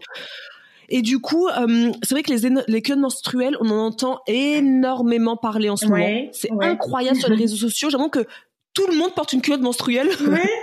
en, ce moment, c'est fou. Toi, qu'est-ce mhm. que t'en penses? Parce que finalement, c'est de la concurrence. Comment toi, tu vis cette concurrence? Euh, qu'est-ce que tu penses vraiment de ce de ce boom des culottes menstruelles? Ouais. bah, je trouve que c'est déjà c'est une excellente chose parce que enfin les femmes ont le choix et elles n'ont plus euh, le choix entre la peste et le choléra entre guillemets avec les serviettes hygiéniques euh, jetables et le mhm. tampon. Pendant des années, des années, c'était ces choix-là qui étaient proposés aux femmes et les alternatives, on a l'impression que c'était du Moyen Âge. Voilà, les serviettes hygiéniques lavables, les cups, etc. Euh, au départ, nous on a vu aussi l'évolution hein, par rapport à ce cup où au départ ces produits étaient un peu moqués et on avait une niche très spécifique qui était sensibilisée à mhm. ça aujourd'hui c'est plus monsieur, euh, monsieur et madame tout le monde, plutôt madame, hein. voilà, madame tout le monde qui est intéressée par ces produits. Donc c'est une excellente nouvelle. Euh, moi je suis très contente qu'il y a le choix parce que ça permet aussi aux femmes d'avoir le choix. C'est-à-dire que, par exemple, euh, certaines vont se dire, euh, bah moi je, je mood bien avec cette marque, j'aime bien, etc.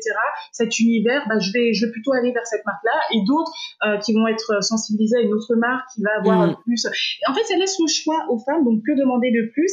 Et euh, c'est un secteur en fait où moi je me dis bah s'il y a de la demande et c'est que en fait on est au bon endroit puisque ça veut dire qu'il y a un marché et il y a de la place pour tout le monde. Vraiment, moi je suis pas. Je sais que il y a certains concurrents, ils sont vraiment voilà, bah, je vais bloquer la marque, mais je vais lui prendre ses idées, je vais faire ci, je vais faire ça machin. allez, fatiguez-vous. Moi, j'ai, j'ai pas le temps pour ça. me concentre sur ce cut, mes clients, et puis j'avance. Mais euh, je sais que certains n'ont pas forcément cette vision-là. Mais moi, je suis vraiment de la vision de, il y a de la place pour tout le monde, euh, voilà. Et euh, ça touche quand même la moitié de la population. Les femmes qui ont leurs règles un peu moins peut-être, puisque tout le monde n'est pas menstrué de leur naissance à, à, à, leur fin de vie, etc. Mais ce que je veux dire, c'est que c'est un marché qui est énorme et il y a de la place vraiment euh, pour tout le monde. Et du coup, on va dire l'avantage qu'avait SoCap, c'est que nous, on a été quasiment euh, pionniers en France hein, des, des, culottes mhm. menstruelles. Donc, on a pu aussi, euh, dès le début, se positionner sur ce marché-là. Et, et, voilà. Mais du coup, pour moi, la concurrence en plus aussi, ça me pousse à être meilleure parce que du coup, certains ont mis la barre très haute. C'est-à-dire que moi, par exemple, entre ma première version de culotte qu'on a vendue, qui était vraiment hyper basique, etc., il y avait les coutures qui étaient visibles je je savais pas qu'on pouvait faire autrement, etc. Et ce que proposaient certaines concurrentes, concurrents, euh, je me suis dit ah ouais, en fait non, il faut qu'on élève le niveau. Et du coup, nous aussi, ça nous a poussé à, être encore meilleurs, à se dire non là, en fait, euh, il y, a, y, a une concurrence, elle est là, et on, ne peut plus proposer cette culotte qui, euh, voilà, il faut qu'on enlève les coutures, qu'on fait ci, qu'on fait ça, faut qu'on propose le choix aussi, les coupes taille haute, boxers, etc. Pour toujours encore proposer le choix aux femmes, parce que finalement la culotte, ça convient pas à tout le monde. Il y en a qui sont plus à l'aise avec des, des, qui préfèrent euh, des tangas, d'autres qui préfèrent des tailles mhm. etc. Et du coup, nous aussi, ça nous a poussé, ça nous a rendu meilleurs et euh, vraiment à se focaliser sur euh, bah, nos clientes, qu'est-ce qu'elles attendent, qu'est-ce qu'elles veulent et qu'est-ce qu'on peut proposer. Voilà. Donc pour moi, moi je vois quasiment que du positif à la concurrence et on peut pas avoir le monopole sur un marché ou, ou autre. Donc c'est bien et c'est voilà, il y a de la place pour tout le monde et c'est fun. Voilà. Ah, c'est super. Mais franchement, tu réponds à mes questions de la même façon que nous on y répond quand on nous pose la question. Les filles, euh, euh, il y a de nouvelles box mensuelles de Snack 5 qui sont ouvertes. Comment vous le voyez? Ça va mm. C'est pas trop dur? Ah non, c'est pas trop dur. Non, parce que hum, encore heureux qu'il y ait la concurrence. La concurrence c'est hyper sain et les gens bah ils ont toujours peur en fait de, de la concurrence. Mais d'un côté, une entreprise seule mm. au monde, je bah suis même pas sûre que ça existe. Ben non, c'est ça. On peut pas avoir le monopole sur euh, sur quelque chose. Tout à fait. Moi, il y a de la place pour tout le monde, c'est vrai. Là après, euh, ça pousse comme des champignons. Donc euh, moi, j'invite aussi les personnes à être vigilantes parce qu'il y a aussi, euh, mm. voilà, beaucoup de dropshipping, beaucoup de mmh. pilotes, on sait pas trop la composition, dans quelles conditions c'est fait, etc. Donc voilà, juste jeter un œil sur un petit peu ça. Après, encore une fois, ça va dépendre des gens. Si euh, certaines personnes vont être à la recherche d'une culotte euh, vraiment pas chère, pas chère, donc vont absolument du made in France, du coton bio, du etc. Et ça va dépendre des différents critères. Et c'est pour ça que nous aussi, SoCup, on a beaucoup évolué par rapport à ça. C'est vrai qu'au départ, moi, je ne voulais que des produits made in France. Voilà. Je, mhm. La cup était made in France, nos premières culottes étaient made in France, etc. Et finalement, je me suis confrontée à beaucoup de clients qui me disent, mais moi, j'adore les culottes, j'aime bien, etc. Mais c'est trop cher j'ai pas le budget. Et ça il faut l'entendre. C'est à dire que mm. moi ma réalité et la sienne c'est pas forcément la même. Et euh, l'idée c'est pas d'aller dans un truc de calcul. Non mais attends écoute les serviettes hygiéniques c'est 3 4 euros fois 12 mois fois 5 ans c'est des trucs hyper barbants qui mm. ok super mais là dans tous les cas tes 50 euros je les ai pas tout de suite moi maintenant. Donc ouais, je pas me projeter dans 5 ans. Euh, désolé etc il fallait l'entendre. Et du coup on s'est rendu compte effectivement ça a été dur aussi pour moi de me dire bah je vais pas faire que du made in France mais que le made in France avait ses limites et que en dehors du made in France ça voulait pas forcément dire qu'il y avait pas d'éthique donc nous, on a cherché mm. vraiment des entreprises très éthiques, etc., mais pour pouvoir proposer une culotte un peu plus accessible.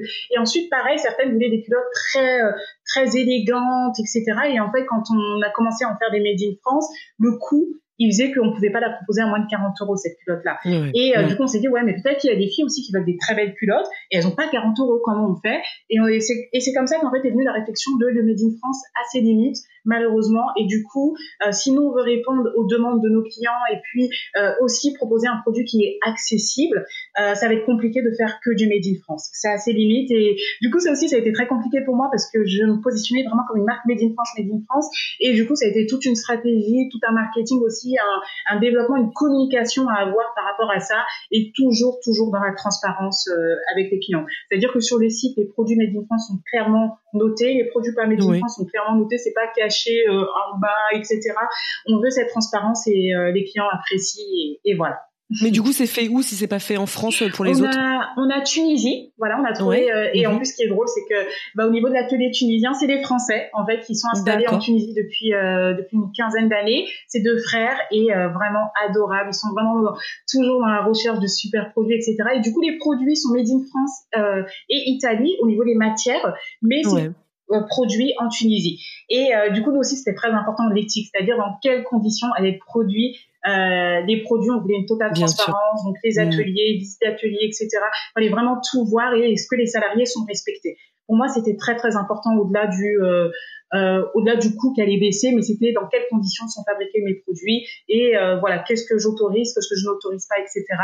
Euh, et euh, ensuite on a une production aussi en Turquie, etc. Et ça se mm-hmm. passe super bien. Ils sont hyper transparents, etc. Et voilà. Donc on a Tunisie, Turquie et France.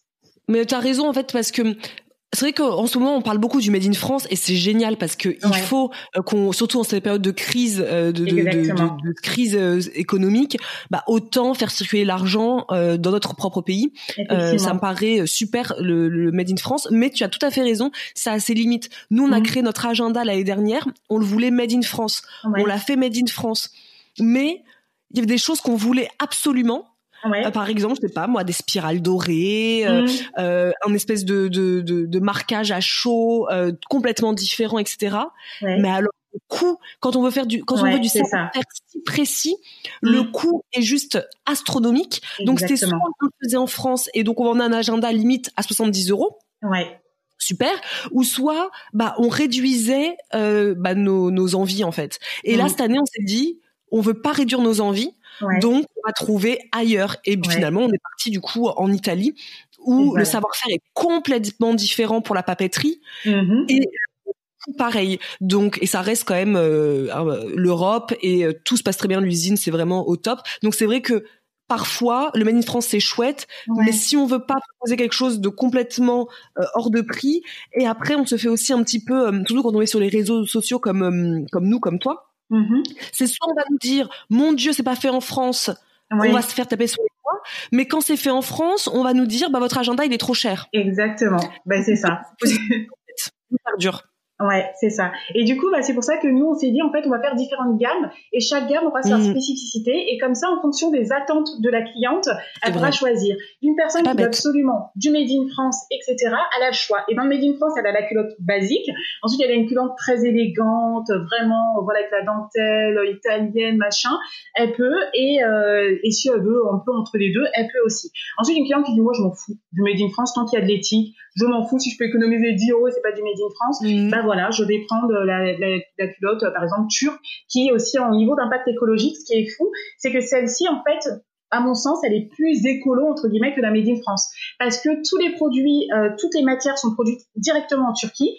La culotte est fabriquée en Turquie et ensuite il y a juste euh, l'envoi en France. Voilà, au niveau de l'impact euh, carbone, écologique. Alors que la culotte française, bon, on va avoir de la dentelle qui vient d'Italie, le bambou il vient d'Inde, etc. Mais malgré ça, on est quand même tout est fabriqué en France. Donc les matières viennent un peu de, de partout et ensuite on fabrique en France. Donc finalement, l'impact écologique, il est plus conséquent euh, au niveau d'une culotte française qu'une culotte euh, turque. Voilà.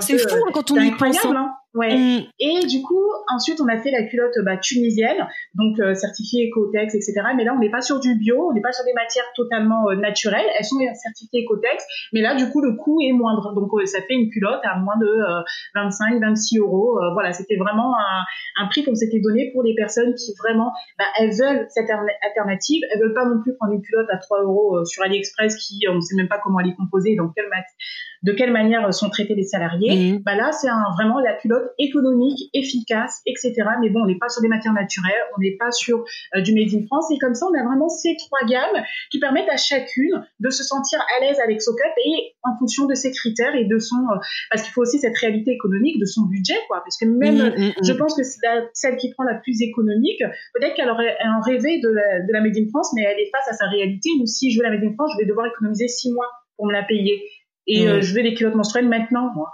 donc euh, voilà c'est tout ça. Et c'est pour ça qu'on a fait ces différentes gammes pour s'adapter à toutes ces attentes que nos clientes avaient bah, c'est une super réflexion en fait. Hein. Mm. J'ai jamais pensé comme ça, mais c'est vrai que c'est euh, c'est une excellente réflexion et du coup ça me ça me pousse à réfléchir moi aussi. C'est super. Bah, super. Voilà. Et du coup euh, petite question euh, indiscrète parce que j'aime bien ces petites questions comme ça. trois ans après, est-ce que tu arrives du coup maintenant à vivre de cette de cette expérience de ce de, ce, de ton entreprise? Est-ce que ça a été dur? D'en mhm. vivre. Euh, est-ce que tu as vécu des périodes difficiles qui t'ont donné envie de tout lâcher, notamment côté financier, ou, mhm. euh, voilà, ça roule depuis trois ans et c'est le top? D'accord. Alors du coup, aujourd'hui en tout cas, on en vit aisément. Vraiment, euh, voilà, on n'est pas du tout à plaindre. Voilà, c'est d'ailleurs ça qui nous a permis de, de vivre aujourd'hui à, à, Dubaï, etc., mhm. et de manquer de rien. De voilà, moi aujourd'hui, vraiment, je suis très reconnaissante de aujourd'hui ne plus forcément faire attention à, mes finances parce que on, est dans une situation confortable.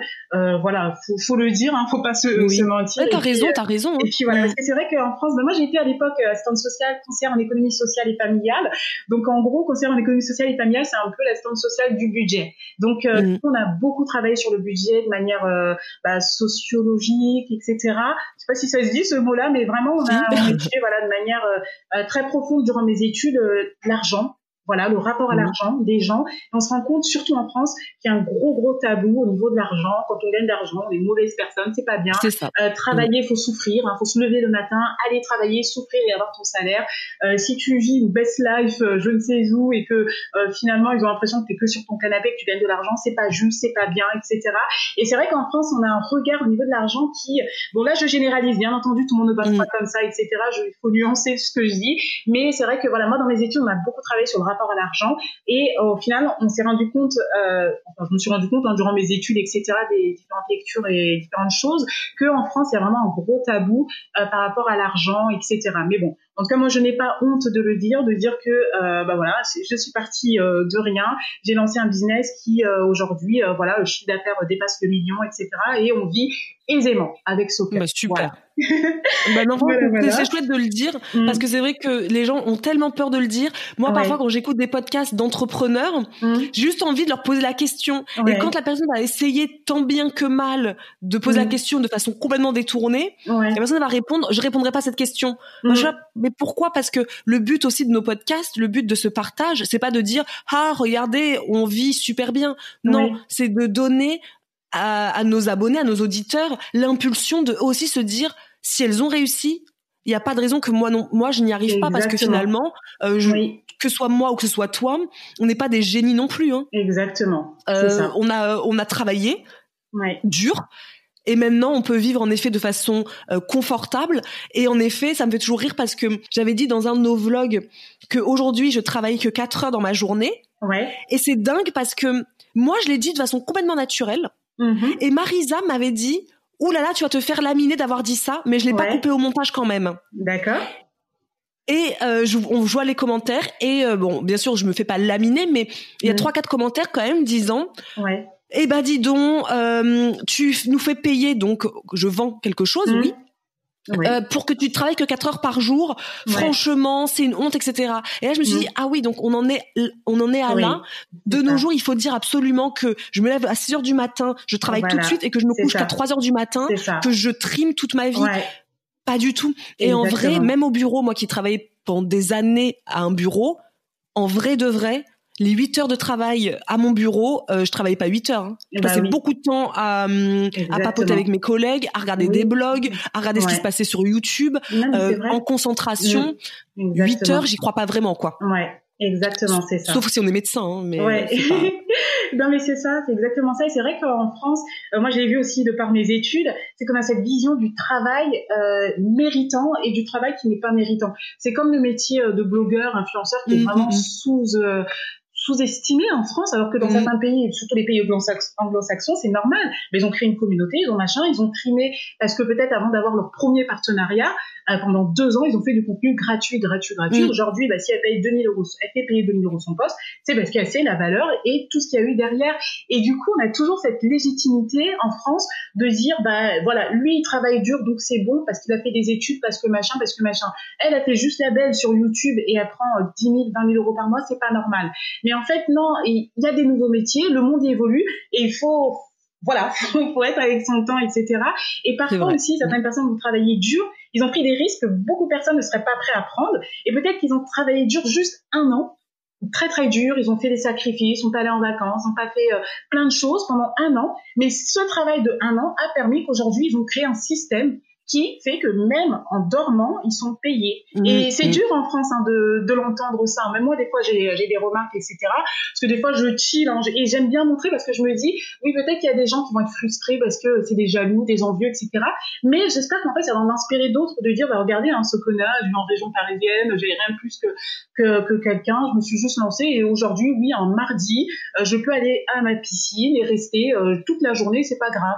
Je, voilà, mais c'est une manière euh, d'être et, et c'est les nouveaux métiers, c'est des nouvelles choses, le monde évolue et puis il faut l'entendre. Il faut pas dire que bah, elle, elle est moins méritante parce qu'elle s'est pas levée à 6 heures, elle est pas partie bosser à la chaîne. Exactement. Voilà, moi j'ai ma mère qui est des femmes de ménage qui se levaient le matin, etc. Et euh, qui aujourd'hui on va peut-être considérer, une personne me dire bah ma mère elle a un vrai boulot. Par contre, elle a un vrai boulot, mais elle est payée au SMIC. Et euh, parallèlement, bah, moi, j'ai fait, euh, j'ai fait quelques études, etc. Aujourd'hui, je travaille même plus euh, par rapport aux études que j'ai fait. Mhm. J'ai lancé mon business. C'était dur pendant un an. et encore dur, hein, c'est relatif, mais ça a été dur pendant un an. Mais aujourd'hui, bah, le système, ce que j'ai créé, me permet que je peux faire vraiment trois, quatre jours totalement off, ça va quand même tourner, ça va être automatique. Je ne le permets pas, je peux pas parce que y a certaines choses que j'ai pas encore déléguées, etc. Mais il se peut que dans deux, trois ans, finalement, la machine SoCup tourne parce que j'ai créé ce système et derrière, euh, je paye des salariés, je paye des freelances, je paye... Il y a énormément de choses aussi qui font que ce système tourne et qui fait qu'au final, même lorsque j'ai tout, tout, tout payé, mes charges, mes impôts, etc., bah, peut-être qu'il va me rester 300 euh, 000 euros.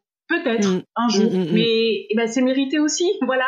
Et c'est euh, c'est vrai que c'est c'est les visions. Chacun a son rapport à l'argent qui le propre par rapport à son vécu. Et c'est comme si on dit à quelqu'un, on, pose la question à 10 personnes, qu'est-ce que bien gagner sa vie? Je pense que certaines personnes vont dire c'est 2000 euros par mois, et d'autres qui vont dire c'est 10 000 euros, d'autres qui vont dire c'est 100 000 euros. Exactement. Voilà. C'est tellement relatif. Euh, voilà, en tout cas moi, euh, bah voilà, moi je suis fière de le dire que euh, aujourd'hui, bah, je vis aisément euh, grâce à, à, ce que j'ai fait, grâce à SoCup, et ça a été très rapide. Et je me rends compte que voilà, j'ai extrêmement de gratitude par rapport à ça, du fait que voilà, j'ai pas trimé pendant 40 ans euh, pour avoir ce résultat-là. Et c'est beau aussi de se dire voilà, j'ai 30 ans et, et voilà, c'est parce que du coup c'est la même entreprise qui fait vivre bah qui te fait vivre toi, mais aussi ton conjoint et tes enfants. Ouais, exactement. Il y, a, plus de salaire extérieur. Non, non, non, non. On est. Ah, c'est euh, chouette. Voilà. Ouais, c'est ça. Et mon mari, du coup, m'a rejoint euh, à 100% dans SoCup. On est vraiment associés maintenant. Et effectivement, bah, c'est SoCup qui fait vivre, euh, qui nous fait vivre ici, qui fait vivre, etc. Et c'est aussi beau de se dire, bah, grâce à SoCup, on, on paye aussi des gens qui euh, ont fait vivre aussi des familles entières. Mais bien euh, sûr, c'est incroyable. La dernière fois, je, bah, mon assistante euh, Charlène qui s'occupe du service client, qui à l'époque était cliente, la dernière fois elle m'a envoyé un message, mais j'étais mais complètement, je me rendais pas compte moi. en fait, elle me dit mais merci beaucoup, t'es vraiment une patronne en or, je suis trop contente de travailler pour vous. là, on va avoir un projet achat, etc. Et c'est grâce à SoCup. Et c'est incroyable de dire que même nous, en fait, à notre échelle, on fait travailler des gens et on change la vie de certaines personnes. On leur permet d'avoir un salaire, on leur permet de faire vivre des familles, quoi. C'est, incroyable. C'est, voilà. Non, mais c'est vrai, t'as raison parce que euh, mm. oui, parfois euh, je peux euh, ne pas travailler de la journée parce que je peux me le permettre. mais à côté de ça, il y a des gens qui travaillent aussi avec nous, mm. comme toi. On a on a une équipe derrière nous et nous on est toujours fiers de se dire, mais ces personnes-là, bah, elles travaillent aussi grâce à nous. Pas toujours parce que, enfin, ils sont freelance, donc ils ont d'autres clients, bien sûr. Mais euh, par exemple, quand ça a été, quand on avait annoncé la fin de Snackies, mm. bah, il y en a pas mal qui nous ont dit, bah nous, ça nous fait mal parce que vous faisiez partie des de nos plus gros clients, par exemple.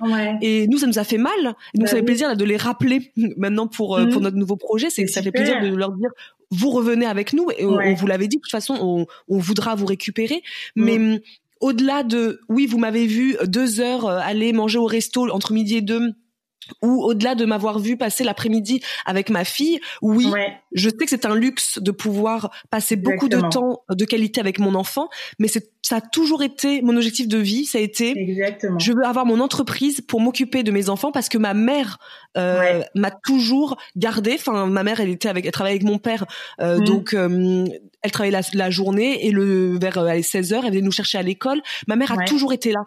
Donc moi j'ai toujours dit je voudrais être comme ma mère, être mmh. là. Et je me suis donné les moyens. Donc euh, c'est vrai que quand on a des parfois des petites remarques un peu négatives, mmh. on est là à se dire mais mais on s'est donné les moyens pour enfin je veux dire c'est pas tombé comme ça un jour. On il y a pas une fée qui est venue me voir en me disant toi Isadora tu vas gagner tant et euh, tu vas pouvoir rester à la maison avec ta fille. C'est ça ouais c'est ça. C'est exactement ça. euh, et, c'est ça quand je dis euh, tu, tu, vois de vivre une vie d'émancipation. Et c'est pour ça que je savais que pour moi le salariat c'était pas possible euh, mm. très longtemps parce que ça, ça m'aurait limité et j'aurais pas eu cette liberté que je souhaitais. Et je voulais vraiment créer le job de mes rêves. Euh, ah bah bye bye Dubaï, hein, si tu avais été resté dans le, dans le salariat. C'était un rêve pour moi, Dubaï, quand on était allé euh, la première fois, on a vraiment aimé l'énergie de cette ville et je me suis dit, un jour, je veux vivre à Dubaï. Et c'était un rêve comme ça. et mon mari aussi, il a eu un coup de cœur tout comme moi. Et au final, ben, à un moment, on s'est dit, mais en fait, SoCup nous permet de ça. On a juste besoin d'une connexion Internet une fois. Et c'est au moment où on a commencé à déléguer des choses. Et on s'est dit, ah, mais c'est possible en fait. Et, euh, et voilà, et du coup, moi, c'est pareil, je passe du temps de qualité avec mes enfants, etc. Et euh, bah, c'est mon job qui me permet ça.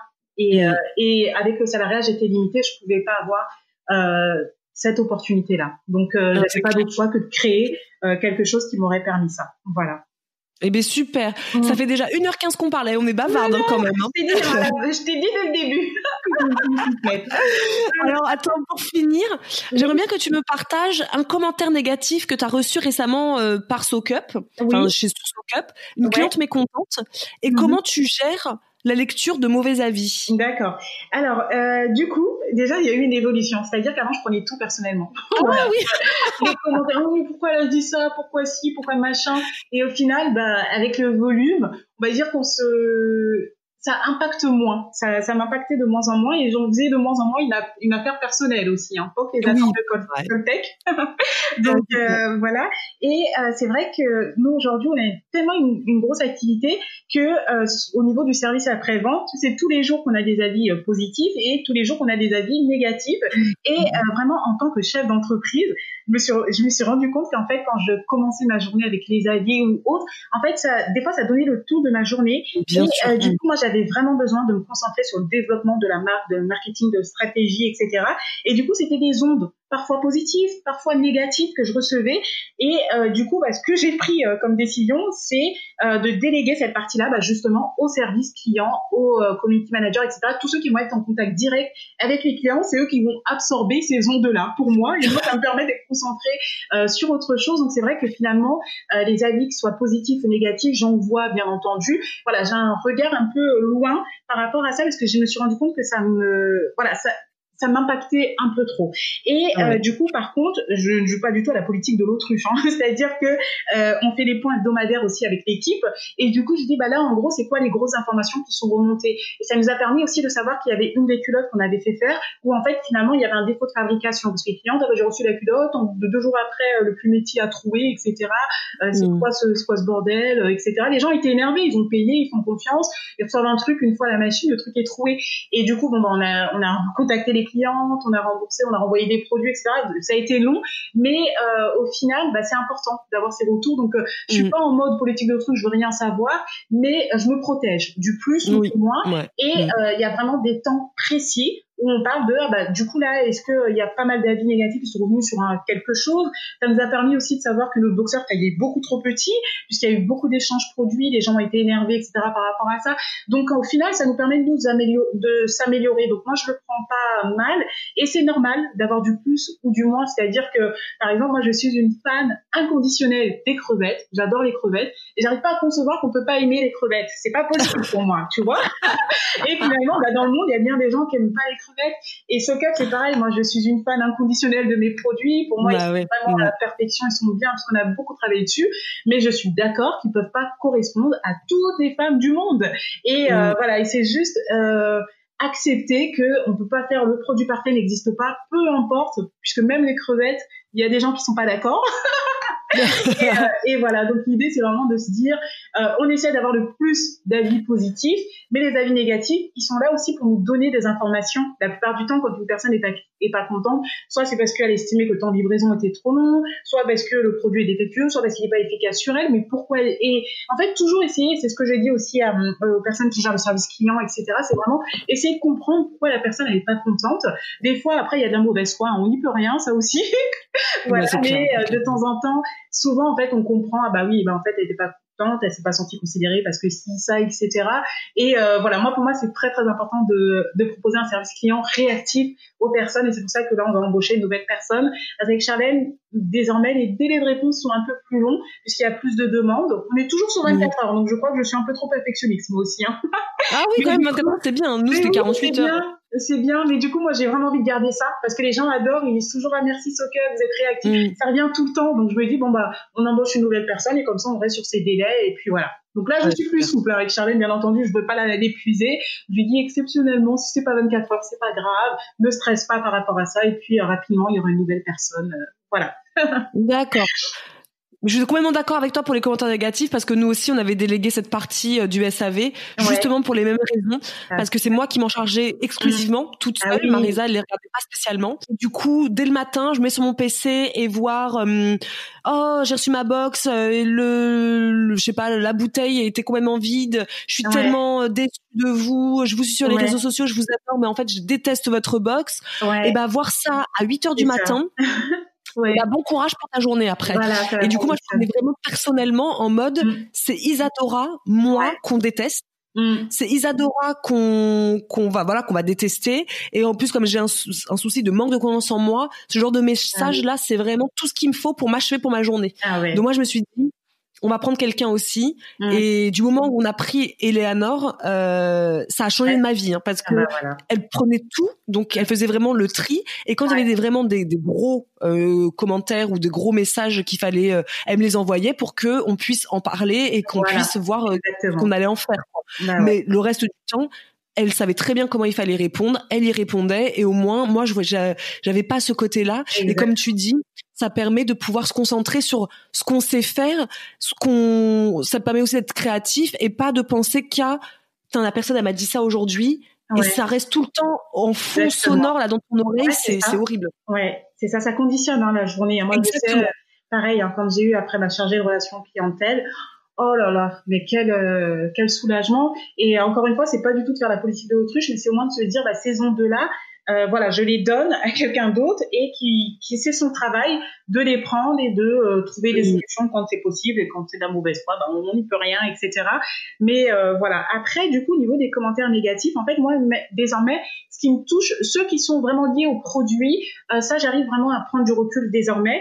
Et ce qui me touche vraiment, c'est plutôt quand on, ça va être des attaques plutôt aux valeurs de la marque, où on va nous faire des procès d'intention. ah bah vous avez dit ça parce que ça. Ah bah maintenant on fait plus de Made in France. Bah super, l'argent avant les, avant les des trucs, mais complètement euh, hallucinant. Mais moi, je suis alignée avec qui je suis et mes valeurs. Mais des fois, c'est vrai que voilà, quand ça touche vraiment aux valeurs de la marque, etc., voilà, cela, on va dire, je, je, peux encore les prendre un peu personnellement, mais sinon tout ce qui est vraiment lié aux produits, euh, à la livraison, aux trucs un peu euh, auxquels on peut pas échapper, quoi. Et euh, mhm. cela, bah, c'est bon, je suis complètement vaccinée.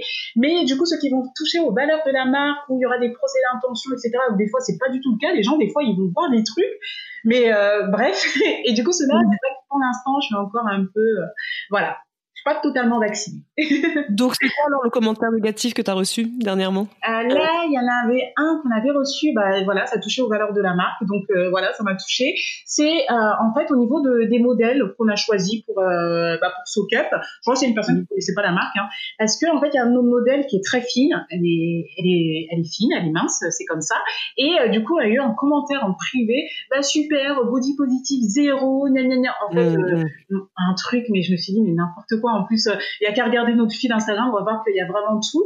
Et euh, du coup, ça m'a touché en plus personnellement dans le sens où euh, bah, moi plus jeune en fait j'étais complexée du fait d'être trop maigre. Et pourtant je mangeais hein, je mangeais je mettais deux pantalons pour te dire pour paraître un peu plus grosse quand j'étais au collège parce qu'on n'arrêtait pas de me traiter de squelette de machin etc et c'est vrai que souvent on, on, on, parle de grossophobie etc mais il y a aussi euh, des fois des personnes minces qui s'en prennent plein la gueule comme si c'était notre faute euh, d'être par exemple bah, je sais pas fine bien foutue ou autre. C'est pareil. Quand j'avais accouché j'avais après partagé une photo bah, de moi je sais plus par rapport au postpartum, les culottes ou machin.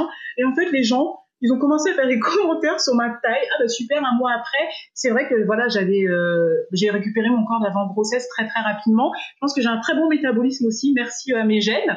Mais du coup, bah, il y en a, et en fait, ça les a frustrés de, je sais pas pourquoi, mais c'est pas. Et du coup, voilà. Et c'est vrai que ce commentaire, il m'a un peu blessé dans le sens où bah, je l'ai supprimé parce que je me suis dit déjà, je veux pas que le modèle, elle tombe sur ça. Euh, et puis après, bah, en message privé, la nana aussi allait faire un gros speech et du coup, bah, j'essayais d'expliquer que nous, euh, de toute façon, on est dans le body positif, toutes les femmes ont leur place chez SoCup et du coup, bah, ça a été révélateur et créateur d'un hashtag qu'on a créé euh, ma taille ma SoCup. Portez vos culottes, fiche que vous soyez maigre, euh, vous ayez des vergetures, que vous soyez ronde, que vous soyez noire, blanche, etc.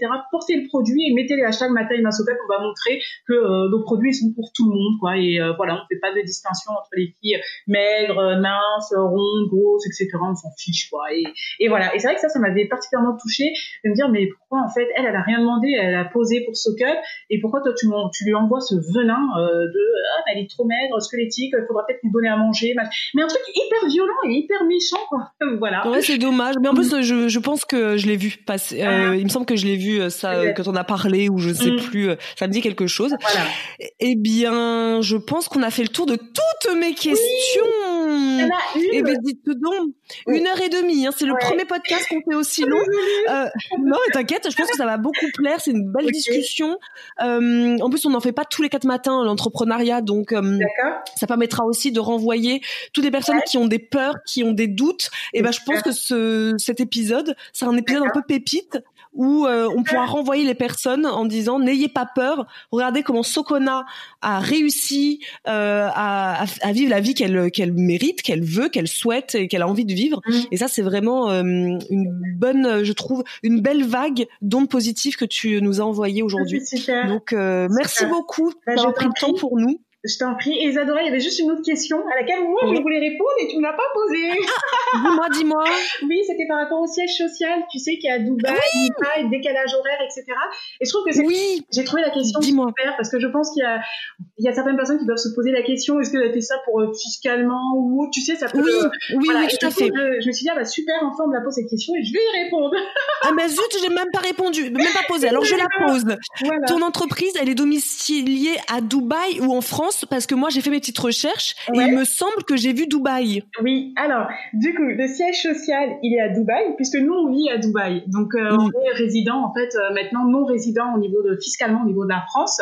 Donc l'entreprise elle nous suit, on, est à Dubaï. Par contre la marque est euh, française, elle est enregistrée à l'INPI en France, etc. Je suis française, elle a été créée en France et tous nos collaborateurs sont en France, hormis bah, l'atelier tunisien, l'atelier turc, mais sinon tous nos prestataires sont en France, tous les freelances choisis sont en France. Les, les produits sont livrés en France, ils passent pas du tout par Dubaï, etc. Donc tout est en France. Et ce qui fait que fiscalement, euh, l'entreprise est en France. Donc on a un numéro de SIRET euh, on a un numéro de TVA, on s'acquitte. Voilà, je précise, hein, parce que on a vu aussi passer euh, des gens, bah, attention, à s'est barré à Dubaï comme les gens de réalité pour faire du euh, l'évasion fiscale. Euh, déjà, il faut revoir la définition de l'évasion fiscale, mais bon, enfin bref, c'était la petite parenthèse, mais du coup, on paye encore des charges, on est encore assujetti à la TVA, on a un représentant fiscal. Chaque mois, on lui envoie toutes les factures et puis ensuite, lui, il, il donne ce qu'il doit donner à l'État, etc. Mais du fait que notre activité, bien que nous, ne soit plus en France, on soit non résident français, l'activité se passe en France, les produits sont livrés de France, etc. Donc on, voilà, on a droit à la TVA, on a droit, on s'acquitte des différentes charges, et euh, c'est pour ça aussi qu'on a euh, bah, le siège de la société, il y a bien écrit euh, Dubaï, etc.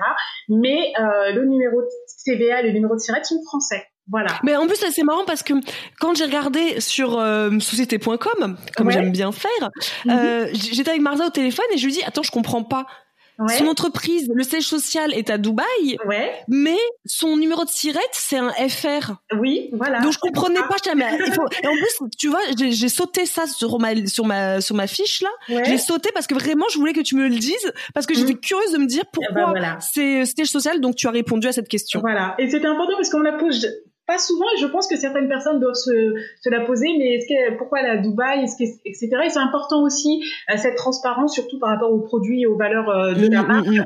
de euh, bah super en fait avoir des produits made in France réutilisables etc mais la nana dit sa meilleure vie à Dubaï ok.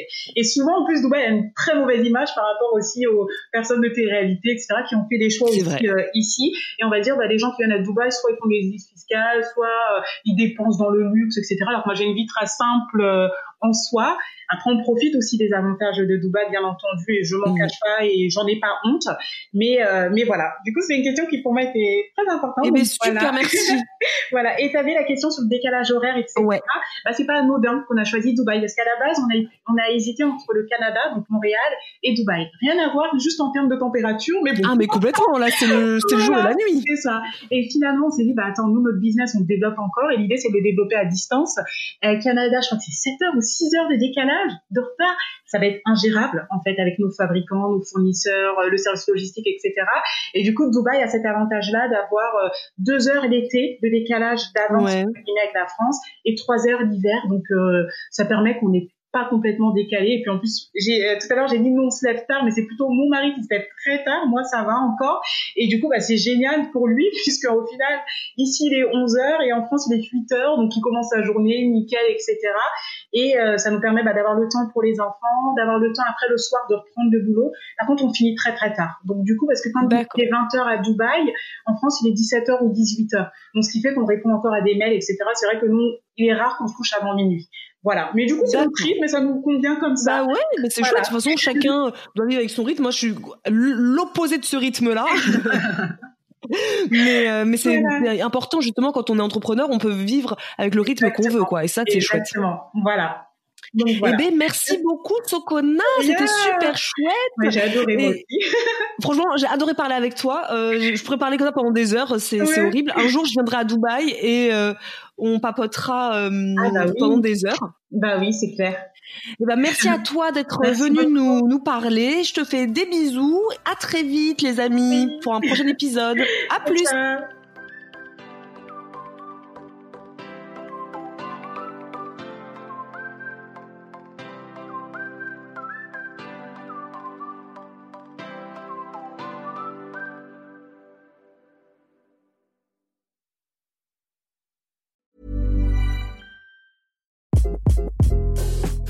This is Craig Robinson from Ways to Win, and support for this podcast comes from Invesco QQQ. The future isn't scary, not realizing its potential, however, could be.